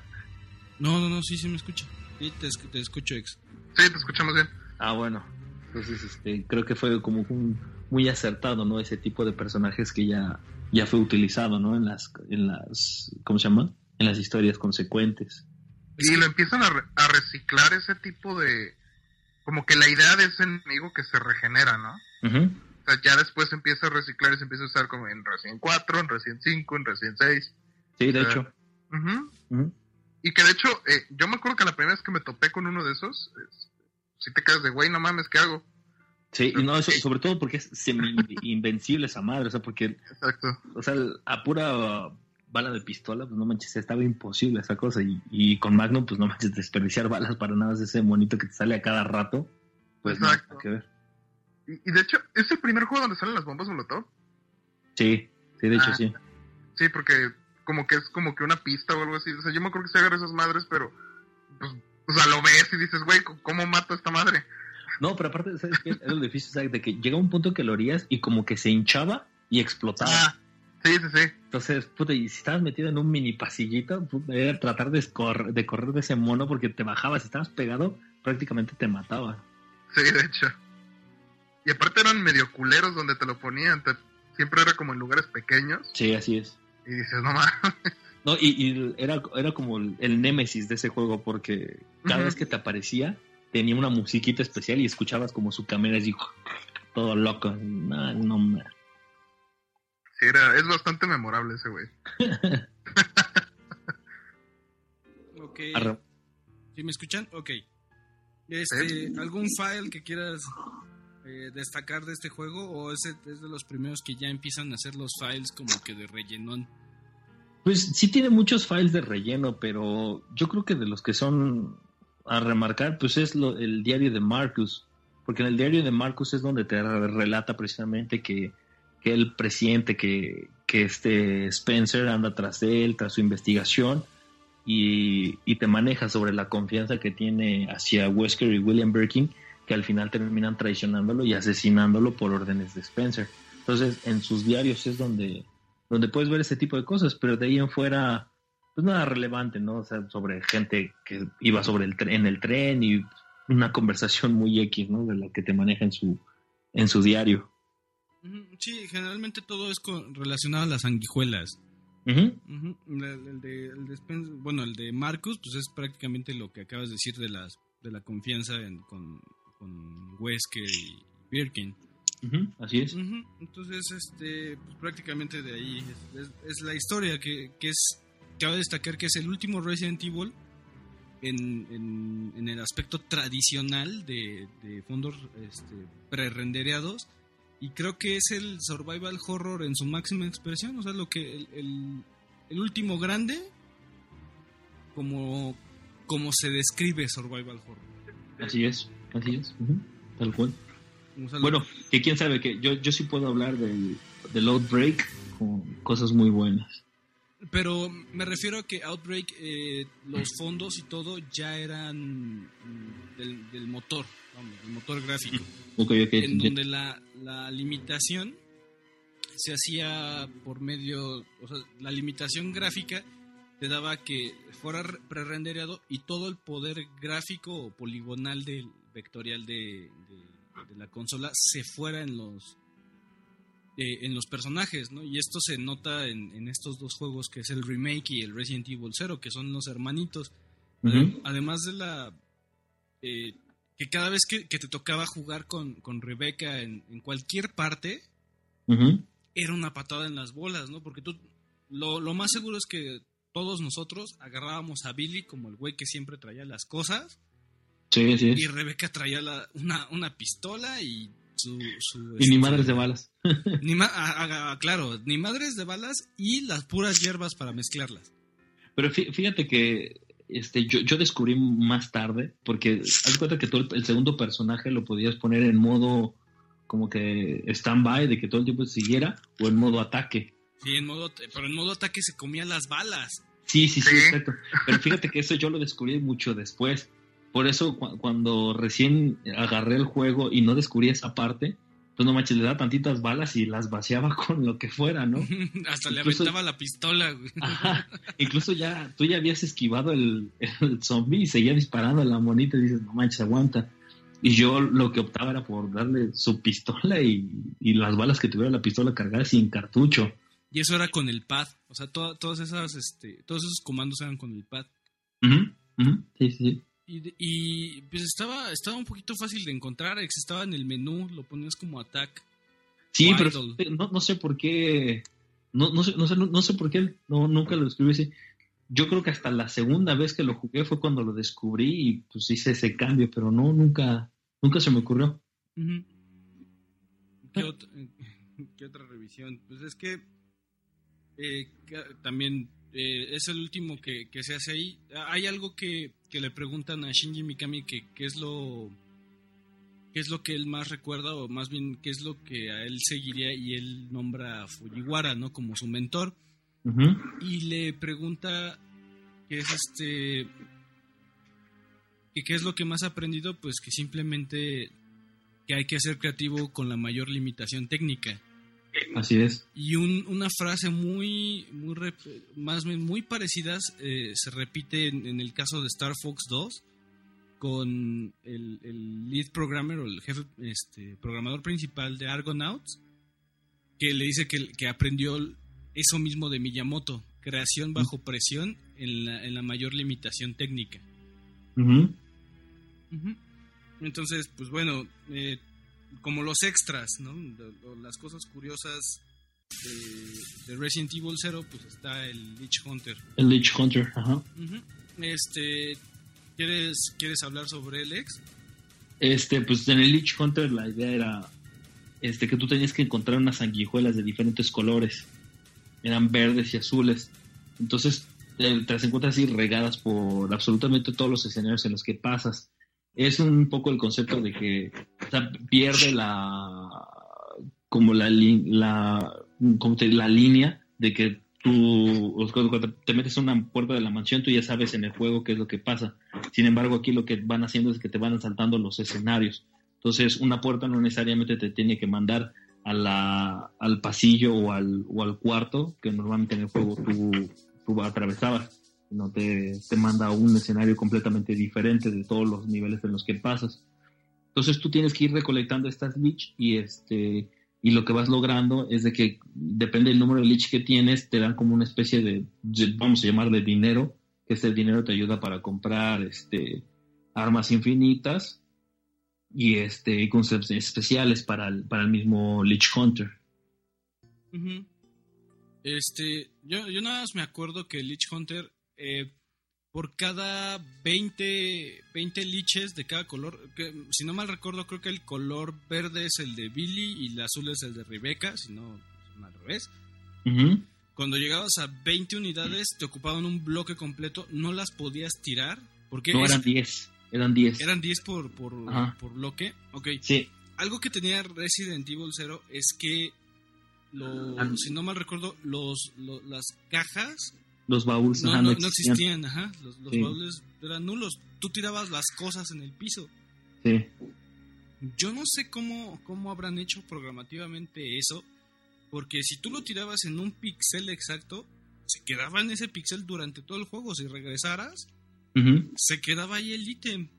Sí. No, no era de que, ah, bueno, me salgo del cuarto y vuelvo a entrar y te lo dejo como que en un lugar bien definido, ¿no? Donde tú aventaste todo. Fíjate que ese tipo de cosas era como muy de, si lo sabías aprovechar, podías reducir el tiempo del juego mucho, pero si, si no, si, o sea, si desconocías cómo, cómo iba la secuencia de las cosas, no manches, era una cosa de que tirabas a lo mejor el, gancho que utilizas en el tren, pues tú, lo, o sea, lo utilizas una vez y lo dejas ahí en el principio donde te estrella el tren y ahí se queda tirado avanzas en el juego y ya casi cuando vas a salir precisamente del centro de formación es cuando te, das cuenta que lo necesitas y puta, no manches, regresa por esa madre hasta allá. Pero lo peor de todo es de que, o sea, el juego está muy bien programado en el aspecto de que, o sea, tú ya necesitas regresar por ese gancho y se supone que tú ya casi casi acabaste con todos los enemigos que te encuentras en ese recorrido. Pues cuando regresas por ese gancho, no, ya te volvieron a poner todos, más los Eliminator, que es la, los, los que te salen como en la última faceta de ahí de, del centro de formación. No, no manches, se vuelve algo. De hecho, es un juego, es un juego muy complicado la primera vez, ¿no? Sí, la neta sí. Es una, cuesta demasiado trabajo. Sobre todo por eso, pues, que, que, estás acostumbrado a dejar los ítems en cajas. Y a mí me pasó. En todos. A mí me pasó con las pinches tabletas, güey, todavía me acuerdo. Las, las, bueno, creo que eran las eran piedras que iban como los epitafios, ¿no? Para unas tumbas, creo. Ajá. Este. Y pues yo pensaba que se iban a usar hasta mucho después. Y las fui dejando por ahí regadas. Después para encontrarlas, no mames. Sí, Tuve que recorrer toda la pinche mansión otra vez, güey. Así, no mames. Eh, sí, sí, sí. corríjanme si me equivoco. Creo que en Hard ya no te decían dónde, dónde tirabas las cosas, ¿no? Por, por lo menos en, en Normal te decían en el, en el mapa que había tirado. Pero te decían, pero te decían, por ejemplo, objeto, no te decían cuadro o algo por así te decía objeto nada más. ¿Sí? Sí. No, qué pinche chinga. Yo, yo nada más me acuerdo que al ver esa, esa, esa dinámica, a, la primera la primera llave que necesitaba y que tuviera que, que, regresar por ella, lo que, lo que yo hice como táctica fue aventar todo el hall. Sí, pero había una limitante porque no podías tirar. Más de creo que siete objetos, algo así. Ajá, sí, sí había un límite de objetos que podías tirar. En un cuarto, sí, está, eso estaba muy severo. Y en el caso del Lich Hunter, eh, tú ya no podías tirar las liches. O sea, ya no podías tirar lo que eran las sanguijuelas, que eran sanguijuelas de vidrio. Entonces, cuando llegabas a 10, te ocupaban todo un bloque y, y el- la cuenta de 11 empezaba en otro bloque eh, de- desde 1, ¿no? Así es. Entonces era un espacio para armas, era un espacio para balas. Entonces lo, lo que te recomendaban siempre era que mataras a todos y ya de ahí empezabas a, a- a tomar las liches. Pero el problema es que cuando creo que llegabas a las últimas 10 volvían a aparecer todos los enemigos. Sí, de hecho, cuando llegas a las últimas veces te aparecían los enemigos, pero aparte ibas con tiempo. Así es. Entonces, eso de que, de que te aventaras matando todos no era del todo recomendable. Yo me acuerdo que lo- el- la última etapa era la peor. O sea, la última etapa era la peor porque te quedas, era de recargar tu handgun Sí. cuando que le cupieran las 15 balas y madres, así te ibas a agarrar las últimas 10, güey. Y prácticamente de esas, esas, esas 10 balas eran de, de momento de emergencia, porque pues era tratar de esquivar para agarrarlos, pero pues, no manches, cada enemigo que te salía, sobre todo los Eliminator, que era, para mí, fue un dolor de cabeza esos cuates.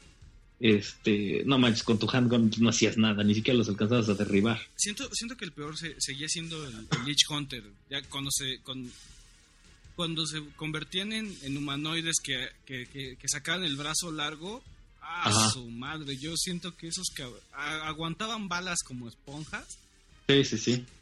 Más que los, más que los este, Eliminators, porque los Eliminators eran con, con escopeta, ¿no? Sacabas la escopeta y bolas, ¿no? Y ya. Pero es que la bronca es, es, es de que este, el- este era como, un- es como, ver- verlo así, de manera de programación, era como un Hunter mejorado. Era Porque- un Hunter chiquito, güey. Ajá, pe- pero, haz cuenta que el Hunter como que, eh, no sé, es tonto hasta cierto punto porque le disparas, se cae, se levanta y se sigue derecho y le vuelves a disparar así. Entonces es siempre de frente. Y con el, y con el Eliminator le disparabas y como, como que se movía hacia los lados. Ah, sí. sí, sí. Entonces, pues ahí es donde era más complejo ese monito. Y aparte se paraba en chinga, entonces no alcanzabas muchas veces a reaccionar para dispararle. Y, y bueno, este. Ya, ya cuando tenías las, cos- las cosas especiales tenías el rango ¿no? del, del juego. Eh, mira, el- para el, el rango ese del juego tenías que acabarlo en menos de 3 horas 30. Ujú. Ahí te daban lanzacohetes, ametralladora, llave del armario y el Lich Hunter. O sea, si, si era tu primera vez que lo acabas en rango ese, ¿no? No, pero nada, no. De- imposible, cabrón. Sí, sí, sí. En rango A tenías que acabarlo entre 3, 31 minutos, o sea, 3 horas con 31 minutos, hasta 5 horas. Te daban la ametralladora, la Ajá. llave del armario y el Lich Hunter. El rank B, de 5 horas a 7 horas, llave del armario y Lich Hunter. Ya de ahí rango C y rango D, lo mismo. Nada más que rango C era de 7 a 9 horas, llave del armario y Lich Hunter, y el rank D, ya arriba de más de, de 9 horas y media, Ajá. llave del armario y Lich Hunter. Y, y supongo yo que, la- la- bueno, las armas secretas eran el- la Revolver Magnum, la ametralladora y el lanzacohetes. El Revolver Magnum, la verdad, este, nunca lo llegué a utilizar. De hecho, este juego yo lo, lo terminé. Este, jugué el Lich Hunter y me acuerdo que creo que estábamos jugando en tu casa el Lich Hunter y se quedó Chompy con 92 liches. y hasta ahí, este, 98, güey. Y ya, ya no, dijo, no, güey, ya mejor me salgo. Ya ves que tenías la posibilidad de salirte de la mansión por las puertas principales y ahí terminaba el juego. Ex. Ya se fue, güey. Quedó dormido, güey. Ya valió madres. Se quedó dormido el ex, güey. No, ¿cómo?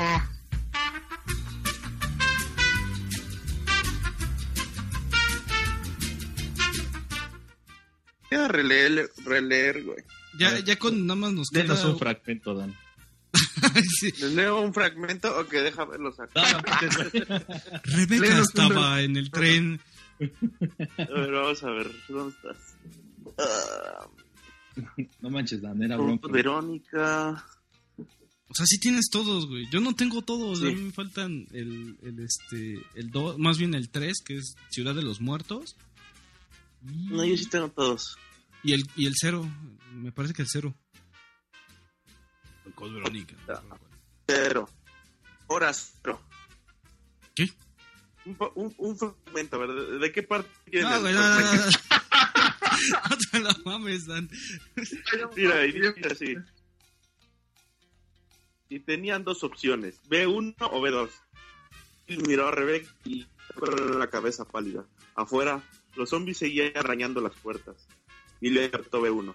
El ascensor no se movió. Vale, o sea, B2. No. Que aparte me imagino a Dan leyendo y tan tan tararán tan tan tan. Pues vale, el B2. Pues va. Órale, pues, este, comentarios finales, pues ya sabíamos que todo lo que hemos dicho del juego, que es el mayor representante del survival horror en, en- en fondos pre-renderizados. Y el último en que trabajaría Shinji Mikami como amo y señor absoluto de Resident Evil hasta que llegó el 4, ¿no? Así es. Pues ex, continuamos con Resident Evil Outbreak.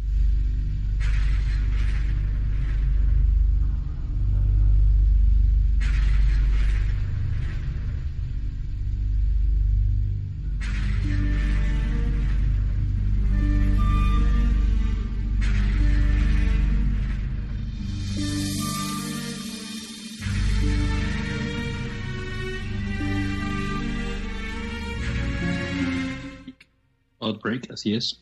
Este, mira, que yo sepa, esta madre salió como en el 2000, 2004, me parece. Ujú. Eh, fue un juego que solamente estaba desarrollado por como que el equipo B del B de Resident Evil. Ah, Eso sí, las, las mayores mentes que tenía el, el equipo de desarrollo estaban muy apegados a este proyecto. Fue el primer proyecto que se realizó con, con- también con ayuda de Sony para hacer online. Así es. Entonces para todos era gana-gana, ¿no? El único juego ex- exclusivo de Resident Evil para PlayStation 2 que es online, mientras que Cubo tenía Resident Evil 0, el 1 y todos los demás Residents en, en su haber. Así es. Y Xbox, ah, pues esos güeyes no tenían ni madres de Resident. Ujú. O sea, no, No, sé, de hecho no. No sé cómo un fan de Resident Evil puede comprar un Xbox 360 güey, en, en- en épocas anteriores, ¿no? Antes del qué 5. habla? O sea, que si eres un fan de Resident Evil, no entiendo por qué compras en, en esos años que salió el Xbox 360 y el PlayStation 3, comprarías un caraja madre un Xbox 360. Si eres sí, fan sí. de Resident. Sí, así es. O sea, como tu consola así de, ah, me voy a comprar una consola de nueva generación. Ah, que sea el 360. Oye, güey, pero tienes todos los Resident. El 360, güey. Si nunca tuvieron exclusiva ni nada por el estilo. Este, no, de hecho no. la- lo único que yo recuerdo de Resident Evil Outbreak eran los ocho personajes. Eh, si no mal recuerdo, creo que eran cinco misiones. cinco o seis misiones. Y este. Y eh, rejugabilidad emputadísima. Así es. Y el online estaba tan gachito que nada más tenías como que unas. unas este, frases al azar. Pues mira, a, a- a mí precisamente eso es algo que quiero recalcar de este juego. Para mí, Resident Evil Outbreak ha sido el mejor Resident tratando de hacerlo online. Era, era sumamente limitado eso, lo, lo de la comunicación, puesto que precisamente con tu stick derecho tú dabas comandos y con alguno de los botones, me parece que era el L, L2 también, que era un comando. Entonces tú pues nada más tenías limitado el gracias, el adelante, el ayúdame, cosas así. Este, yo voy a platicar un poco acerca de mi experiencia, puesto que en cuestión de historia, pues no tiene mayores cosas, ¿no? Simplemente te cuenta, o, más bien el relato es referente a gente normal, lo que vivió en el momento del apocalipsis en Raccoon City. Entonces, pues, o sea, puedes escoger desde un plomero, un clásico vigilante, un policía de RPG o este una mesera, secretaria, cosas así. Entonces, este te ponen una postura de un personaje sin ninguna habilidad especial en el aspecto de que, pues por ejemplo en Leon pues tenías un, un policía, este, Claire pues de cierta forma una habilidad con armas.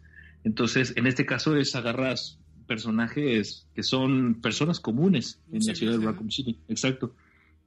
La ventaja que tenía es de que cada uno de estos personajes pues tenía de cierta forma una habilidad, ¿no? Entonces, por ejemplo, si hablamos de, este, de Kevin, que es, que es como el policía de RPD, pues era como que el personaje más, eh, como, el normal, ¿no? En el aspecto de que pues tenía sus habilidades balanceadas.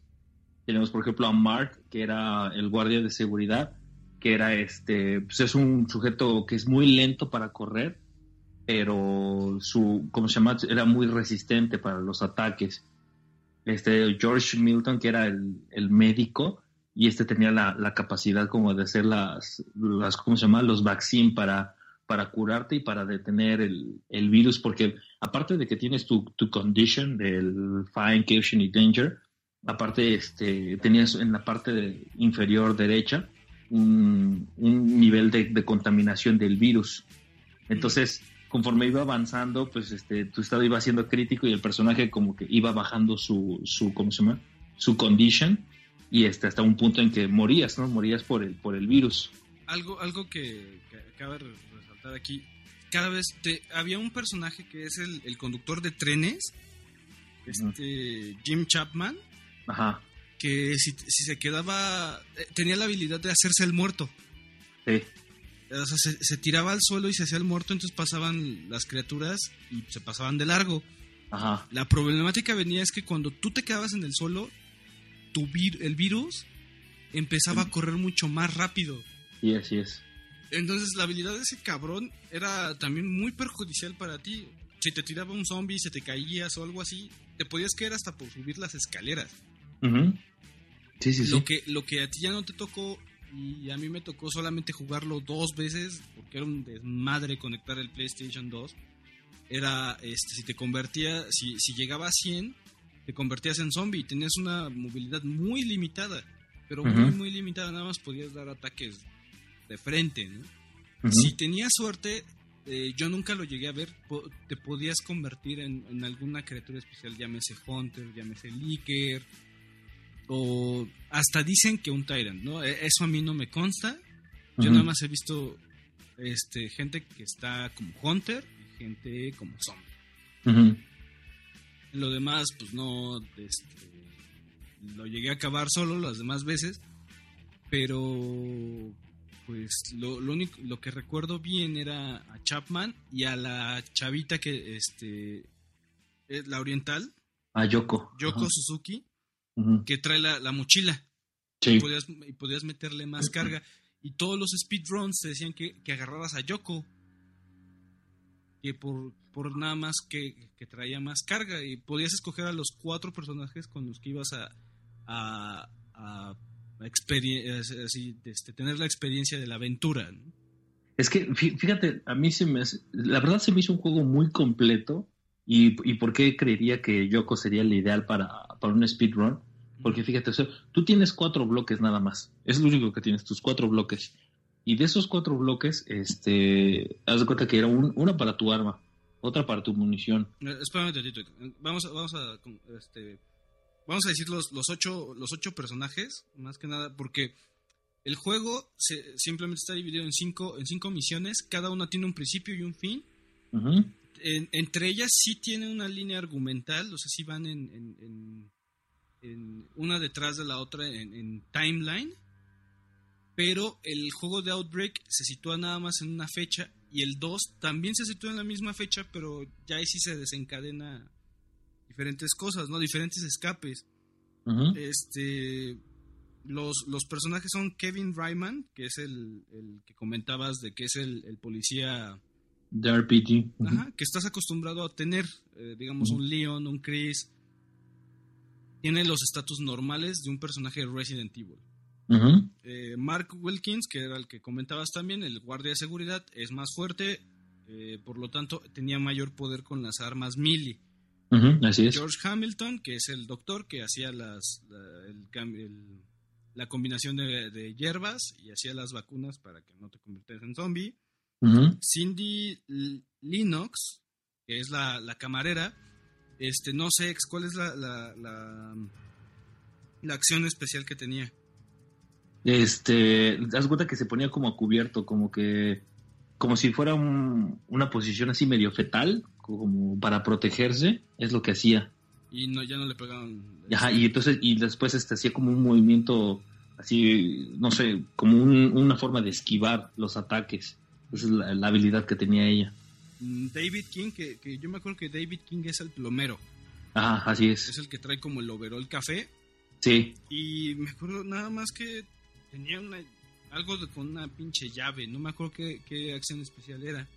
sí, de hecho, fí- fíjate, para mí era como que el personaje, a mi gusto, el más completo, puesto que te das cuenta que tenía una habilidad de que te sacaba de su bolsillo como de la pierna una llave y golpeaba al zombie como en la cara y lo derribaba de uno. O sea, de un golpe lo derribaba. No lo mataba, pero lo derribaba. Y entonces esto lo que te, te ayudaba era de que era como tu último recurso, lo, lo golpeabas para poder escapar porque este Resident de particular tenía mucho que este, te atacaban en de forma masiva Ujú. atacaban de forma masiva a los zombies. Entonces era algo de los primeros Resident que veías que te llegaban zombies, pero por montones, ¿no? Entonces era tu forma como de tratar de escapar. Para mí era como el personaje más completo. Ah, el siguiente es Alisa Ashcroft, Ajá. Croft, perdón, Alicia Ashcroft, Mm. Que pues, es como una reportera. Sí, así es. Tampoco tengo la menor idea porque no eran de, no eran ni cerca de mis personajes principales. Ajá. Ahí sí No. ella no le veía usos. Es- Este te- tenía como un, pequeño movimiento así de como un brinco hacia atrás, como un, como un evadir, así. Ujú. Lo que tenía. O sea, muy Nomás. parecido a la camarera. Ujú. Sí. Jim Chapman, que es el conductor de trenes, que ya lo había comentado, se tira al suelo para hacerse el, el muerto. Ujú. Y este y según según la guía dice buscar objeto. Ajá. Y ya dice siempre Sí, lo que pasa es que había, había, había ciertas cosas en donde podías utilizar su monedita. Ya ves que tenía una moneda de la suerte. Ajá. y había lugares en donde podías colocarla y este y te brindaba como objetos que solo él puede este abrir sobre todo en la en los escenarios del tren era donde él más objetos podría llegar a conseguir Ok. Y yo, yo, Yoko Suzuki, que es este, su habilidad, pues, además de la mochila, eh, dice que eh, huir, que creo que es el, el- el- el personaje más rápido, ¿no? sí así es Ahora sí, eh, comenta porque era Suzuki, ¿no?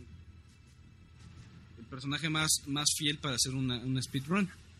pues mira lo que pasa es que el, este lo que te comentaba en los personajes en todos tienes cuatro bloques nada más en algunos por ejemplo en el caso de Kevin había un quinto bloque que era obligatorio que tuviera su arma como un arma especial un arma con, decora- con decorativa que él tenía Entonces, este, normalmente pues, tienes tus cuatro espacios y eso es todo. Es, esto te limitaba muchísimo porque, o sea, tú tenías que luchar contra tu, tu condition. Ujú. En caso que te muriera alguien, pues ya bajabas a Caption o Danger y, y este juego todavía guarda el que el, el Danger es prácticamente, más bien en este caso es literal arrastrándote. Cuando llegabas a Danger, caías al suelo y este y te ibas arrastrando. Y cu- cuando tú estás en el suelo tu nivel de virus empieza a subir muy muy rápido. Entonces este eso es algo que tienes que estar cuidando. Más aparte tu nivel de virus es algo que también tenías que cuidar porque si te si, si por alguna razón te llegas a meter en un cuarto contaminado también subía rápido. Si te mordían o tenías contacto con algún enemigo subía. Entonces es algo que tienes que estar protegiendo entonces imagínate tienes cuatro cua- cuatro recuadros tienes tu un recuadro para tu arma para tu munición, para tu vitalidad y más aparte para tu nivel de infección. Entonces ahí ya tenías repleto todo.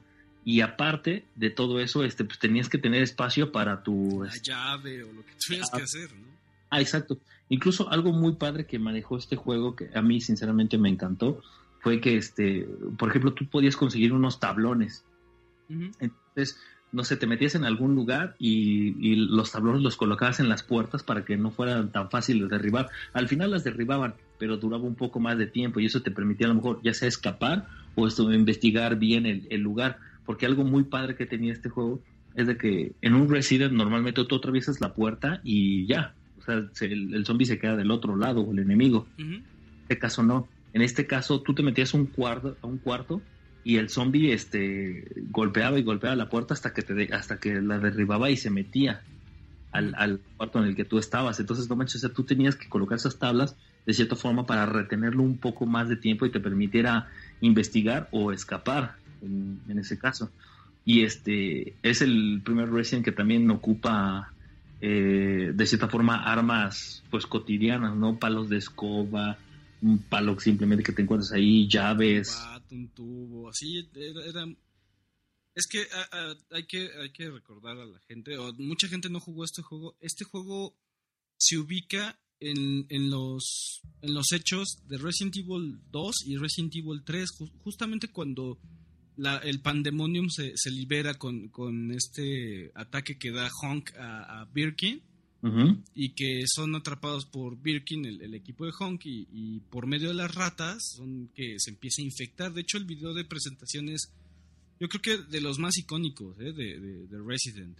Sí, así es, así es. Eh, empieza en un bar que están estos ocho personajes eh, conviviendo, obviamente, en una cantina y de pronto llega un zombie este, y les dicen que qué onda, ¿no? Eh, muerden al cantinero y ahí tienes la, la, primera decisión que debes de hacer. Si poner los barriles para tapar la puerta o simplemente correr como idiota, ¿no? Sí, sí, sí. baño. Y también el compañero de Mark está infectado. Bueno, nada más te dicen que se siente mal, pero al, al poco rato sabes que está infectado debes de tomar la decisión. Ahí depende también si llevas a Marco o no en, tu party. Que no sé si, si en la primera misión, cuando prendes el juego, tienes la habilidad de poder escoger tus cuatro personajes desde el principio. Mm, híjole, no recuerdo, creo que sí, ¿eh? creo que sí, desde el principio sí, lo desde, desde el principio agarras tus cuatro personajes y ahí te ves, ¿no? Pero en, en, esa, en esa misión supongo que debe ser eh, esencial que venga Mark porque hay una parte en donde él ya le dice, este, creo que es Bob, el, compañero de Mark, que le dice, no, ya sabes que soy, soy, una, soy uno más. Y dependiendo de cómo hayas hecho el juego y qué, hayas qué tipo de ítems hayas encontrado en esa misión, o se da un balazo con su propia pistola o se convierte en zombie y te ataca. Entonces, el juego tal vez no tenga ninguna relevancia en historia, solamente sean eh, gente eh, sobreviviendo y pasando las misiones de un punto A a un punto B. Pero cada decisión te cambia drásticamente la historia. Es como... La mini historia que maneja en Es como ver 28 días, o sea, de exterminio. Ajá. Ya estás de acuerdo que nunca sabes por qué llegan los zombies, nunca sabes qué onda porque se libera, cómo, cómo, la, cómo la, el país lo está viendo, sino lo estás viendo desde el punto de vista de una persona común y corriente que le está afectando y su punto A, su punto B es su, sobrevivir y salir de aquí, ¿no? Así es. Entonces, este, pues ex, son es, cinco millones. Es que, mira, a mí sinceramente algo que, que me encantó de este juego, yo creo que todo fanático de Resident Evil, este quisiera ver la parte cuando inició, ¿no? Todo lo de, lo de ¿cómo se llama? Los, los acontecimientos de Raccoon City. Este, tú normalmente, pues en el 2 y en el 3, pues ya ves cuando la ciudad está completamente devastada, ¿no? Y tú eres como de los 10 sobrevivientes, ¿no? Que quedan ahí en la ciudad. Entonces, en, en, en, Outbreak, lo que pasa es que precisamente tú vives el momento en que está pasando todo, todo, todo. Y, este, y cuando vas avanzando en el juego, te toca mucho que este escuchar gente gritar o, ver cómo, cómo, hay gente que se la están comiendo apenas, cosas de ese tipo que a mí la verdad se me hizo muy muy padre de, este juego. Este, cabe resaltar que el, el hecho de, de, es una supervivencia como tal, ¿no? Lo que te comentaba de colocar los tablones o defenderte con un tubo, o sea, era defenderte con lo que pudieras y era tal, o sea, tú lo sentías un juego survival tal cual. Y la verdad, este, esa parte cooperativa se me, se me hizo muy buena en el aspecto de que si te llegaran a derribar, este, pues alguien más se podía acercar a ti y te levantaba, ¿no? Y te ayudaba a escapar de, donde estaba pasando todo el desmadre. De hecho, no te podías levantar solo. Ajá, no te podías levantar, a fuerza te tenían que levantar. Y algo muy padre que era también, o sea, el, el mismo juego te obligaba a ti a este, a de cierta forma conservar a todos tus aliados vivos primero porque era tu ranking del final, ¿no? O sea, te, te, marcaban, depende con cuántos sobrevivientes llegaras, era el, rango que te daban. y aparte porque este pues sinceramente era un apoyo era una o sea llegaban las Por partes en más donde- bloques, ¿no? De, de- de inventario en, en el peor de los casos. Sí sí sí así es.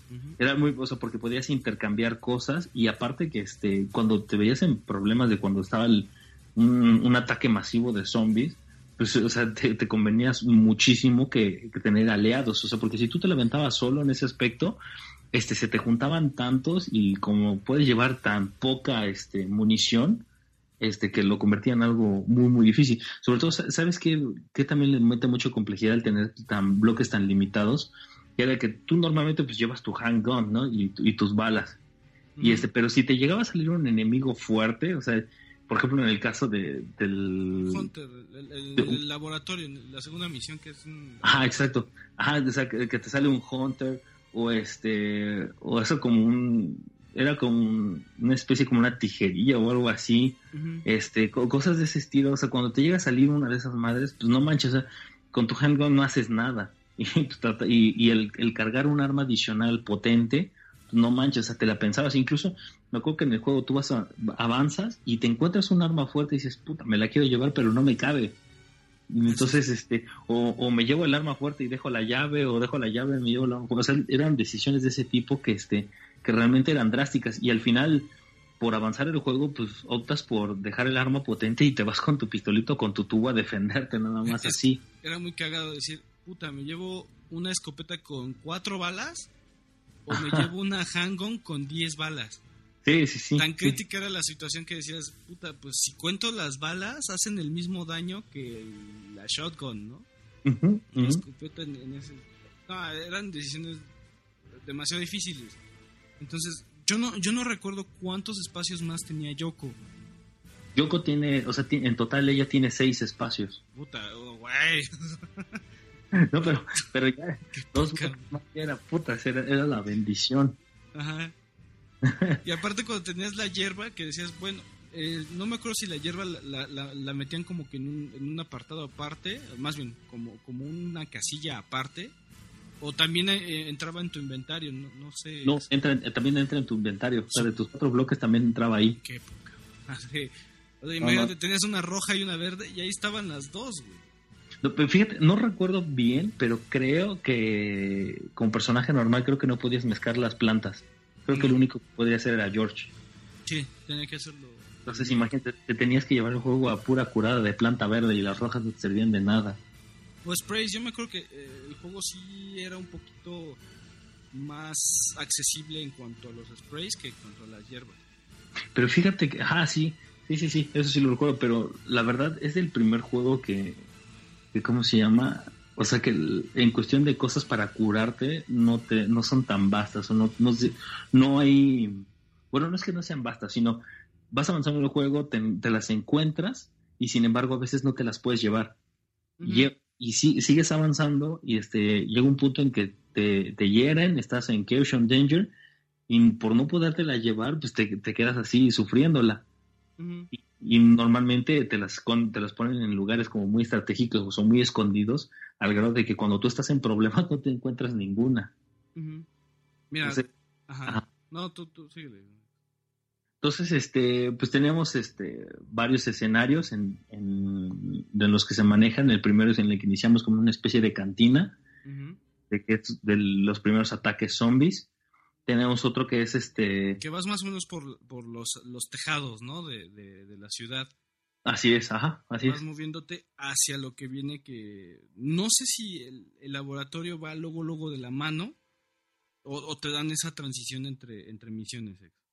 Sí, no, al- al- la primera vez que lo juegas, este, precisamente ti- tienes que mm, jugarlo con la secuencia que te lo marca, que es primero así como que el, el la- la- cuando inicia la epidemia, ¿no? Y, Que, ajá, el, el escenario se llama Outbreak como tal. Y después ya tú ya pasas a la parte de los laboratorios, que son los mismos laboratorios en los que está esta Claire y, y Leon, donde está este- tam- también hace sus investigaciones de William Birkin, pasas por estos laboratorios. Que, precisamente. ajá, en esta parte se llama Below Freezing Point o punto de, este, de congelación. Más abajo del punto de congelación. Y- Te- Tenemos que traducir literal. Y este, otra donde es el, el hospital, el precisamente el hospital en el que pasas en Resident Evil 3, Ujú. este, tienes que hacer una misión con Carlos Olivera. Este, este, ese hospital precisamente también entras en, en esa sección. Y, ajá, sí. se llama The Hive, este, y sí, es, o sea, es, es, es el juego como eh, dado como para fans. ¿no? Luego ya sigue el, el- el Fíjate, episodio de... ese detalle, este, se me hizo exquisito, o sea, se me hizo exquisito el hecho de que tú, tú en este juego, en un juego online, pudieras visitar todos aquellos escenarios que los viviste en, en- en la historia normal del juego. Entonces, el poder regresar a, a ese, a ese escenario en el momento en que ocurrió todo, no manches, se me hace algo increíble. La verdad, a mí me encanta esta parte. Y este, después ya vas a una parte donde es como un- una especie de hotel. Una especie de hotel, que este, la verdad, no lo he visto que aparezca en ninguna de las partes de las secuencias del juego. Es nada más. Hell- Hellfire, ¿no? Que está en, en llamas, Ujú. el mismo hotel. Y este, ya después el, en el departamento de, poli- de policías, en la parte del, como del, del estacionamiento, ahí para, para poder escapar. Ujú. Luego, en, es- esto es lo- los, voy, ahora es que voy a mezclar la plática un poco del Outbreak del 1 y del 2, puesto que van muy de la mano. Eh, no, Eh. déjame hacer entonces una, una bre- breve introducción al 2. Para, este, el 2 lo que, lo que tuvo es el, es el juego, de hecho, el, el juego por, por visión de Shinji Mikami, que si, si el 0 tuvo malas críticas y fue controversial, el Outbreak 2 fue algo que este, realmente puso en serios aprietos al, al equipo de producciones de, de Resident Evil. ¿Por qué? Porque son los mismos eh, personajes, Ujú. con las mismas habilidades en diferentes escenarios, con la misma mecánica de llegar del punto A al punto B. Y, y se- y seamos realistas, este, tienes una eh, puerta, digamos, cerrada Y te pongo en un área con cuatro cuartos distintos en donde sabes que está la llave. Porque como cada vez que pasas un área, yo te la infesto de, de- de criaturas, ya no puedes regresar. así es. Entonces te era, era un Resident Evil chico en, en cuestión de, de- de escenarios. Entonces, pero tenías que estar siempre con la presión de que te iban a abrir los, iban a abrir los zombies, se iban eh, eh, cabronadamente a infestar esa área aunque por más seguro que, que lo llevaras, estaba muy cabrón. Entonces, llega Resident Evil Outbreak 2 y nadie lo toma desapercibido. De hecho, ese juego es de los que empieza a ser de los difíciles de conseguir.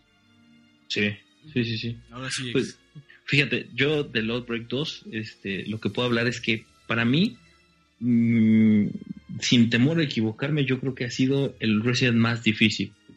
¿Por qué? O sea, porque este, el Resident Evil el Outbreak 2 lo jugué ya con la experiencia de todos los Resident, absolutamente de todos, en haberlos pasado en hard y punto, ¿no? Entonces me topo con este Outbreak 2 y lo trato de jugar en, en su modo norma, porque el hard todavía no está abierto. Entonces lo juegas en su modo norma. No manches, o sea, neta, güey, este, para terminar, o sea, voy a platicar un poquito de los escenarios antes de llegar a ese punto. Tienes este la parte que es como del como una especie de zoológico, o sea, que, que como- Esa parte es, eh, mira, es, es las partes más grandiosas de la saga. Es ver un pinche elefante zombie, un león eh, Sí, con el medio no. rostro. Es, Sí, sí, sí, sí. No, pero aparte, o sea, el, el elefante. Ah, al- algo. ¿Recuerdas del. el- en el Outbreak tú ya tenías la facilidad de apuntar, disparar y caminar al mismo tiempo? Entonces, me, me acuerdo mucho de la escena de, de cuando pones el Outbreak 2, tiene su video intro y ya después de que ves que te saca como un video demo del juego. Sí. Me acuerdo que este el- en- había una escena del precisamente del zoológico en donde se ve que están los cuatro jugadores están disparando y se ve que el pinche elefante viene de forma masiva así atrás de ellos, cabrón. No, yo- cuando vi esa escena dije, no mames, ¿qué, qué pedo con eso? Lo juegas y te encuentras con el elefante, no, tú le tratas de bombardear con todo lo que tienes y nunca le haces nada. Ni siquiera se queja el maldito, ¿no? Tantito, o sea, se va con todo contra ti. Entonces este primer escenario precisamente es en las calles de Raccoon City y este y en parte del zoológico. Y al el último el último jefe que se me hace muy icónico es precisamente un grupo de leones. Un grupo de leones que te peleas así como en una especie de que están al lado de, un, de unas vías como del tren y este no manches esta escena se me hace súper difícil hace súper difícil el, el tratar de enfrentarte a estos leones después ya vienes con la, la parte del, del férreo sinceramente aquí no recuerdo cuál era el enemigo ¿tú te acuerdas cuál era abuelo? Este, según yo, ahorita te, este, te lo encuentro, según yo era un insecto. sí no creo que sí Ujú. No me acuerdo. Bueno, el chiste sigue un férreo. Después el flashback es otro escenario, puta madre. Eh, La neta es... La- son llenas y también están los, los pelícanos, güey. Ujú, Y también está una, una- un tipo planta que parece como un, un baile plum de Pokémon. Ajá. Eh, esa es la, la que te enfrentas en el ferro. Uy, ya, ajá. Ah. Además de los leones, las leonas, este, las cucarachotas. o sea, este, este juego es el que tiene más diversidad de, de- de enemigos distintos de, de toda la, la gama que nos daban de criaturas Resident Evil en los, los anteriores juegos. Sí, así es. Aquí después sigue el, el escenario conocido como flashback, que es así como una especie de jardín y te metes como en una especie de ruina. Como si fuera una, una semi hacienda ahí medio abandonada. Ujú. Y este, este, el enemigo de, que te aparece aquí me recuerda mucho al, al psicópata asesino que te sale en Clock Tower 3 de PlayStation 2. Ah, es el, el, el hombre del hacha, ¿no? El que te y cabrón, no manches, güey. Uy, no, no sabes el nivel de terror que me hizo vivir ese cabrón, güey, porque me acuerdo mucho que, o sea, cu- cuando te aparece ti- su clásica musiquita, ¿no? Que, que empieza la música y dices, ya, vale, ya me sale este cabrón otra vez. Y pues tú, como todo buen recién, dices, no, pues yo nada más me meto en la puerta y ahí muere, ¿no? No, cabrón, pues, pues, este cabrón te metes en, en algún escenario y con su hacha empieza a darle al muro, bueno, más bien al- a la puerta hasta que la abre y, y atraviesa y te persigue. Entonces tú nunca puedes descansar en ese aspecto, o sea, todo el tiempo te está persiguiendo. Y es un cuate que en el juego nunca lo pude matar. O sea, nunca lo, lo pude matar. Siempre a lo mucho lo llegué a derribar, pero se levantaba y, y seguía atrás de ti. Entonces se me hizo un, un enemigo tan icónico y tan difícil. Y ese escenario, sinceramente, a mí me costó muchísimo para poderlo terminar. Muchísimo. Precisamente por ese sujeto. No, mira, De- nada más, nada más para ver cómo está el, el- el tipo de, de, de- de diversidad de criaturas para que... e- Este es todavía más raro de, de haber jugado las personas que juegan Resident Evil. eh, es todavía, yo creo que es del- de los buenos, el más raro que alguien que te diga, sí, sí jugué Outbreak 2 en su momento. Ah. Y nada más, checa de la variedad de, de- de criaturas. Zombie. Titán, que es el elefante, Ajá. las llenas, los pelícanos que los llaman Hornbill, Ajá. cuatro, de, de los cuales tres son nuevos, Ok, sí. Rafflesia, que es la, la planta, Sí. el caimán, Ah, Sí. sí, no manches. las leonas, el león, este, las pulgas contagiadas, eh, pero este, las, esas son las chiquitas, las gigabytes, que son las más grandes, que son las de tamaño descomunal, una pulga. Ok, ya- yo ya sigo grabando. Después del, del, del botánico sigue la tijereta, que es lo que decías de las... El scissor tail, que eran estos bichos raros. El hombre del hacha, o Axeman. Las avispas. eh, algo que se llamaban Evil Shades, que son plantas, Ajá. ca- como carnívoras. La Huge Plant. Sí, la madre, eso también sale ahí en el Flashpoint. Sí, sí, sí, esa madre, no manches. Cuervos, Licker, Cerberus, Hunters, pero el Hunter le cambiaron la, la modalidad como uno más tranquilito. Ajá. Sí, sí, sí. Arañas, Tyrant y la, la evolución del Tyrant, ¿no? Ya que cuando se llama Nix. Entonces, la, la- la variedad de enemigos es descomunal. Nunca había visto algo tan grande en un, en un juego de Resident. Sí, sí, sí. Ahora sí, perdón. la- No, no, no, sí. Después sigue el- la, la parte de la estación de policías. Aquí fue un, un pequeño detalle que me gustó mucho. Eh, recuerdan mucho de del ¿cómo se llama?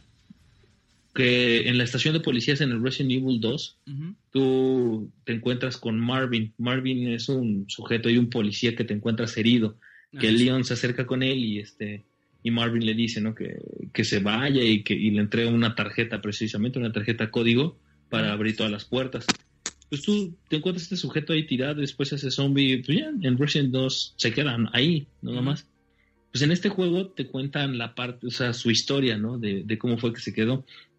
Entonces tú cuando empiezas a jugar en la estación de policías, comienzas en el punto en que la estación de policía está siendo atacada por los zombies y este y la poca los pocos policías que quedan porque te, cuentan o sea que ya todo la mayoría fue este asesinado en las calles. Entonces los pocos elementos que quedan pues están tratando de proteger el complejo de la estación de policías de RPD entonces este pues tú estás en ese momento en donde está siendo invadido todo y, y hay una última una última escena en donde está precisamente una chica policía, la verdad no recuerdo su nombre, está Marvin y tu personaje, el que estás utilizando. Entonces tú lo, que haces es de que este, tienes que conseguir unos tablones para proteger los, las puertas y contener el, ataque zombie, porque es de cuenta que o sea, ya viene una, una, masa impresionante. Entonces te mandan a que tú en, te salgas a las puertas de RPD y contengas a lo más que puedas a estos enemigos en lo que llega un transporte, un transporte de esos como los que llevan a los SWAT, más o menos de ese tipo. Va a llegar un transporte de esos y te van a recoger y te van a sacar de ahí. Pero tú tienes que contener a los zombies en lo que llega este transporte. Entonces tú te pones en esa parte de enfrente y pues, te defiendes con lo que puedas, ¿no? O sea, trata de llevar este mayor equipo posible y al mismo tiempo colocar las tablas para contener el mayor tiempo posible. Entonces, este, llega un punto en que se descontrola todo eso y, pues, o sea, el, juego tiene que terminar en eso. O sea, lo único que, lo que cambia entre que coloques las tablas o no es el tiempo que vas a tener que estar soportando el ataque zombie completo. Si tú, o sea, si tú te vas sin las tablas, no manches, tienes que aguantar un buen de tiempo recibiendo el ataque completo. Si colocas las tablas, pues es un poco menor, pero aún así lo tienes que este, soportar al final. Entonces he, sido de los escenarios en donde neta sí casi casi llegué arrastrándome al camión, pues, sobreviviendo así en danger. Llega, llega el transporte este y este y hace cuenta que está todo, todo infestado y Marvin por protegerte a ti y a la, y a la chica policía, este pues él se queda así disparando. Entonces se ve como te dice que, que te vayas y este y ya tú te escapas y él se queda peleando con los zombies. Entonces es corte de escena y se ve como Marvin está herido, está así herido de su brazo y, empieza a caminar hacia dentro de la estación de policías y se mete al cuarto en donde tú lo encuentras. Se mete y este y ahí se corta la escena. Entonces de cierta forma te, como que te meten ahí una pequeña historia para que sepas qué es lo que ocurre con Marvin, el personaje que te encuentras en Resident Evil 2 cómo es que termina ahí. O sea, cómo es que sobrevive a la, a la oleada zombie y cómo es que termina en ese cuarto y este y, e infectado. Después el, el, último escenario, este, que es, considerado como el End of the Road, que es una escena en donde tú estás precisamente en una parte de los laboratorios de Umbrella. Este, neta, no manches, es un escenario cabroncísimo, pero cabroncísimo, porque este, el, todo el escenario está infestado de Hunters, y tú sabes que el Hunter es el, es el asesino por excelencia de Resident Evil. Al menos para mí es el asesino por excelencia. Un golpe y adiós cabeza, ¿no? Sí, sí, sí. Y, de hecho aquí retomaron precisamente eso, o sea, de que el Hunter este tiene su ataque letal que es directo a la cabeza y estés como estés, pues te mata, ¿no? Entonces, este retoman esa parte, o sea, del Hunter y, está infestado, pero es el normalmente los demás Resident te llegan a salir a lo mucho dos Hunters te llegan a salir dos hunters y ya ahí ves cómo le puedes, pero normalmente te atacan de a uno. En este no, en este te atacan de forma masiva, igual que te atacan de forma masiva los zombies, también los hunters. Entonces, no manches, o combina eso este, con los escenarios de, de, Umbrella, este, con, con, la verdad tiene acertijos muy perros, muy perros, y es, lo hace muy complejo porque normalmente cuando pasas por escenarios en donde tienes enemigos, este, tratas de esquivarlos, o sea, porque pues, tú no llevas muchas armas, tú no llevas este, tantas cosas para, para defenderte de ellos. Entonces tratas de esquivar y lo peor de todo es cuando llegas y cuando no puedes resolver el pozo, no manches, o sea, estás tratando ahí, vas y regresas y vas y otra vez te encaminas y es volver a topar con los hunters y este volver a pelear con ellos. Entonces poco a poco pues te van debilitando en cuestión de todas las cosas de curar que te puedes conseguir, las vas perdiendo y tu nivel de buyers va aumentando cada vez más termina, sales de los laboratorios y este y van a va a haber un punto de extracción un precisamente un médico de ahí de, Umbrella te, te, hace esa mención de que va a haber una, una extracción y que va a ser en tal punto, entonces tú lo que tienes que hacer es, o para poder escapar es llegar a ese punto. Entonces, para llegar a este punto, este, a lo largo de todo, de todo este escenario, te va persiguiendo el Mr. X, que es el que ya conocemos, el de la gabardina del Resident Evil 2. Sí, que ah, ajá. Lo, lo, avientan ahí, ¿no? Así es, ajá. Pues entonces lo avientan, entonces te está persiguiendo y este y en este último, o sea, todo el juego te lo encuentras, pero al final, este, ellos tienen como una especie como, no sé, es como una especie de cosa mutante y rara que la dejan caer y este y lo que hace es de que se traga Mr. X. Se lo traga y muta y es una cosa ahí inmensa y es otro de los enemigos más difíciles que he visto en mi vida. Este logras pelear con él y ya escapas en tu en tu helicóptero no para para este punto de extracción quiero recalcar que sea este este esto yo lo jugué todo solo no puesto que que cómo se llama yo nunca tuve la posibilidad de, de poderlo conectar en línea pero pues la misma computadora como que no te ayudaba mucho, ¿no? Pero pues tratas de, llevarlos vivos hasta el final para que, porque sí es un gran apoyo. Entonces, este, a mí se me hizo muy, muy, muy difícil el aspecto porque al último tuve que pelearlo solo, tal cual. Y, el, y el problema es que muchas veces a tus compañeros no los puedes encaminar así de vente por acá, ¿no? O sea, como es la computadora, pues se pierden. Y ya de pronto nada más te va apareciendo que ya lo mataron, que ya tienes menos sobrevivientes, etcétera. Entonces, en ese aspecto es muy, muy difícil. Probablemente a lo mejor en equipo sería un poco más fácil derribar a, esa última etapa o incluso pasar todo el nivel. Pero en mi caso, como lo jugué así solo, no manches, se me hizo algo muy, muy, muy difícil. Sí, es, yo creo que es el Resident más, más complejo, ¿no? en cuestión de survival horror.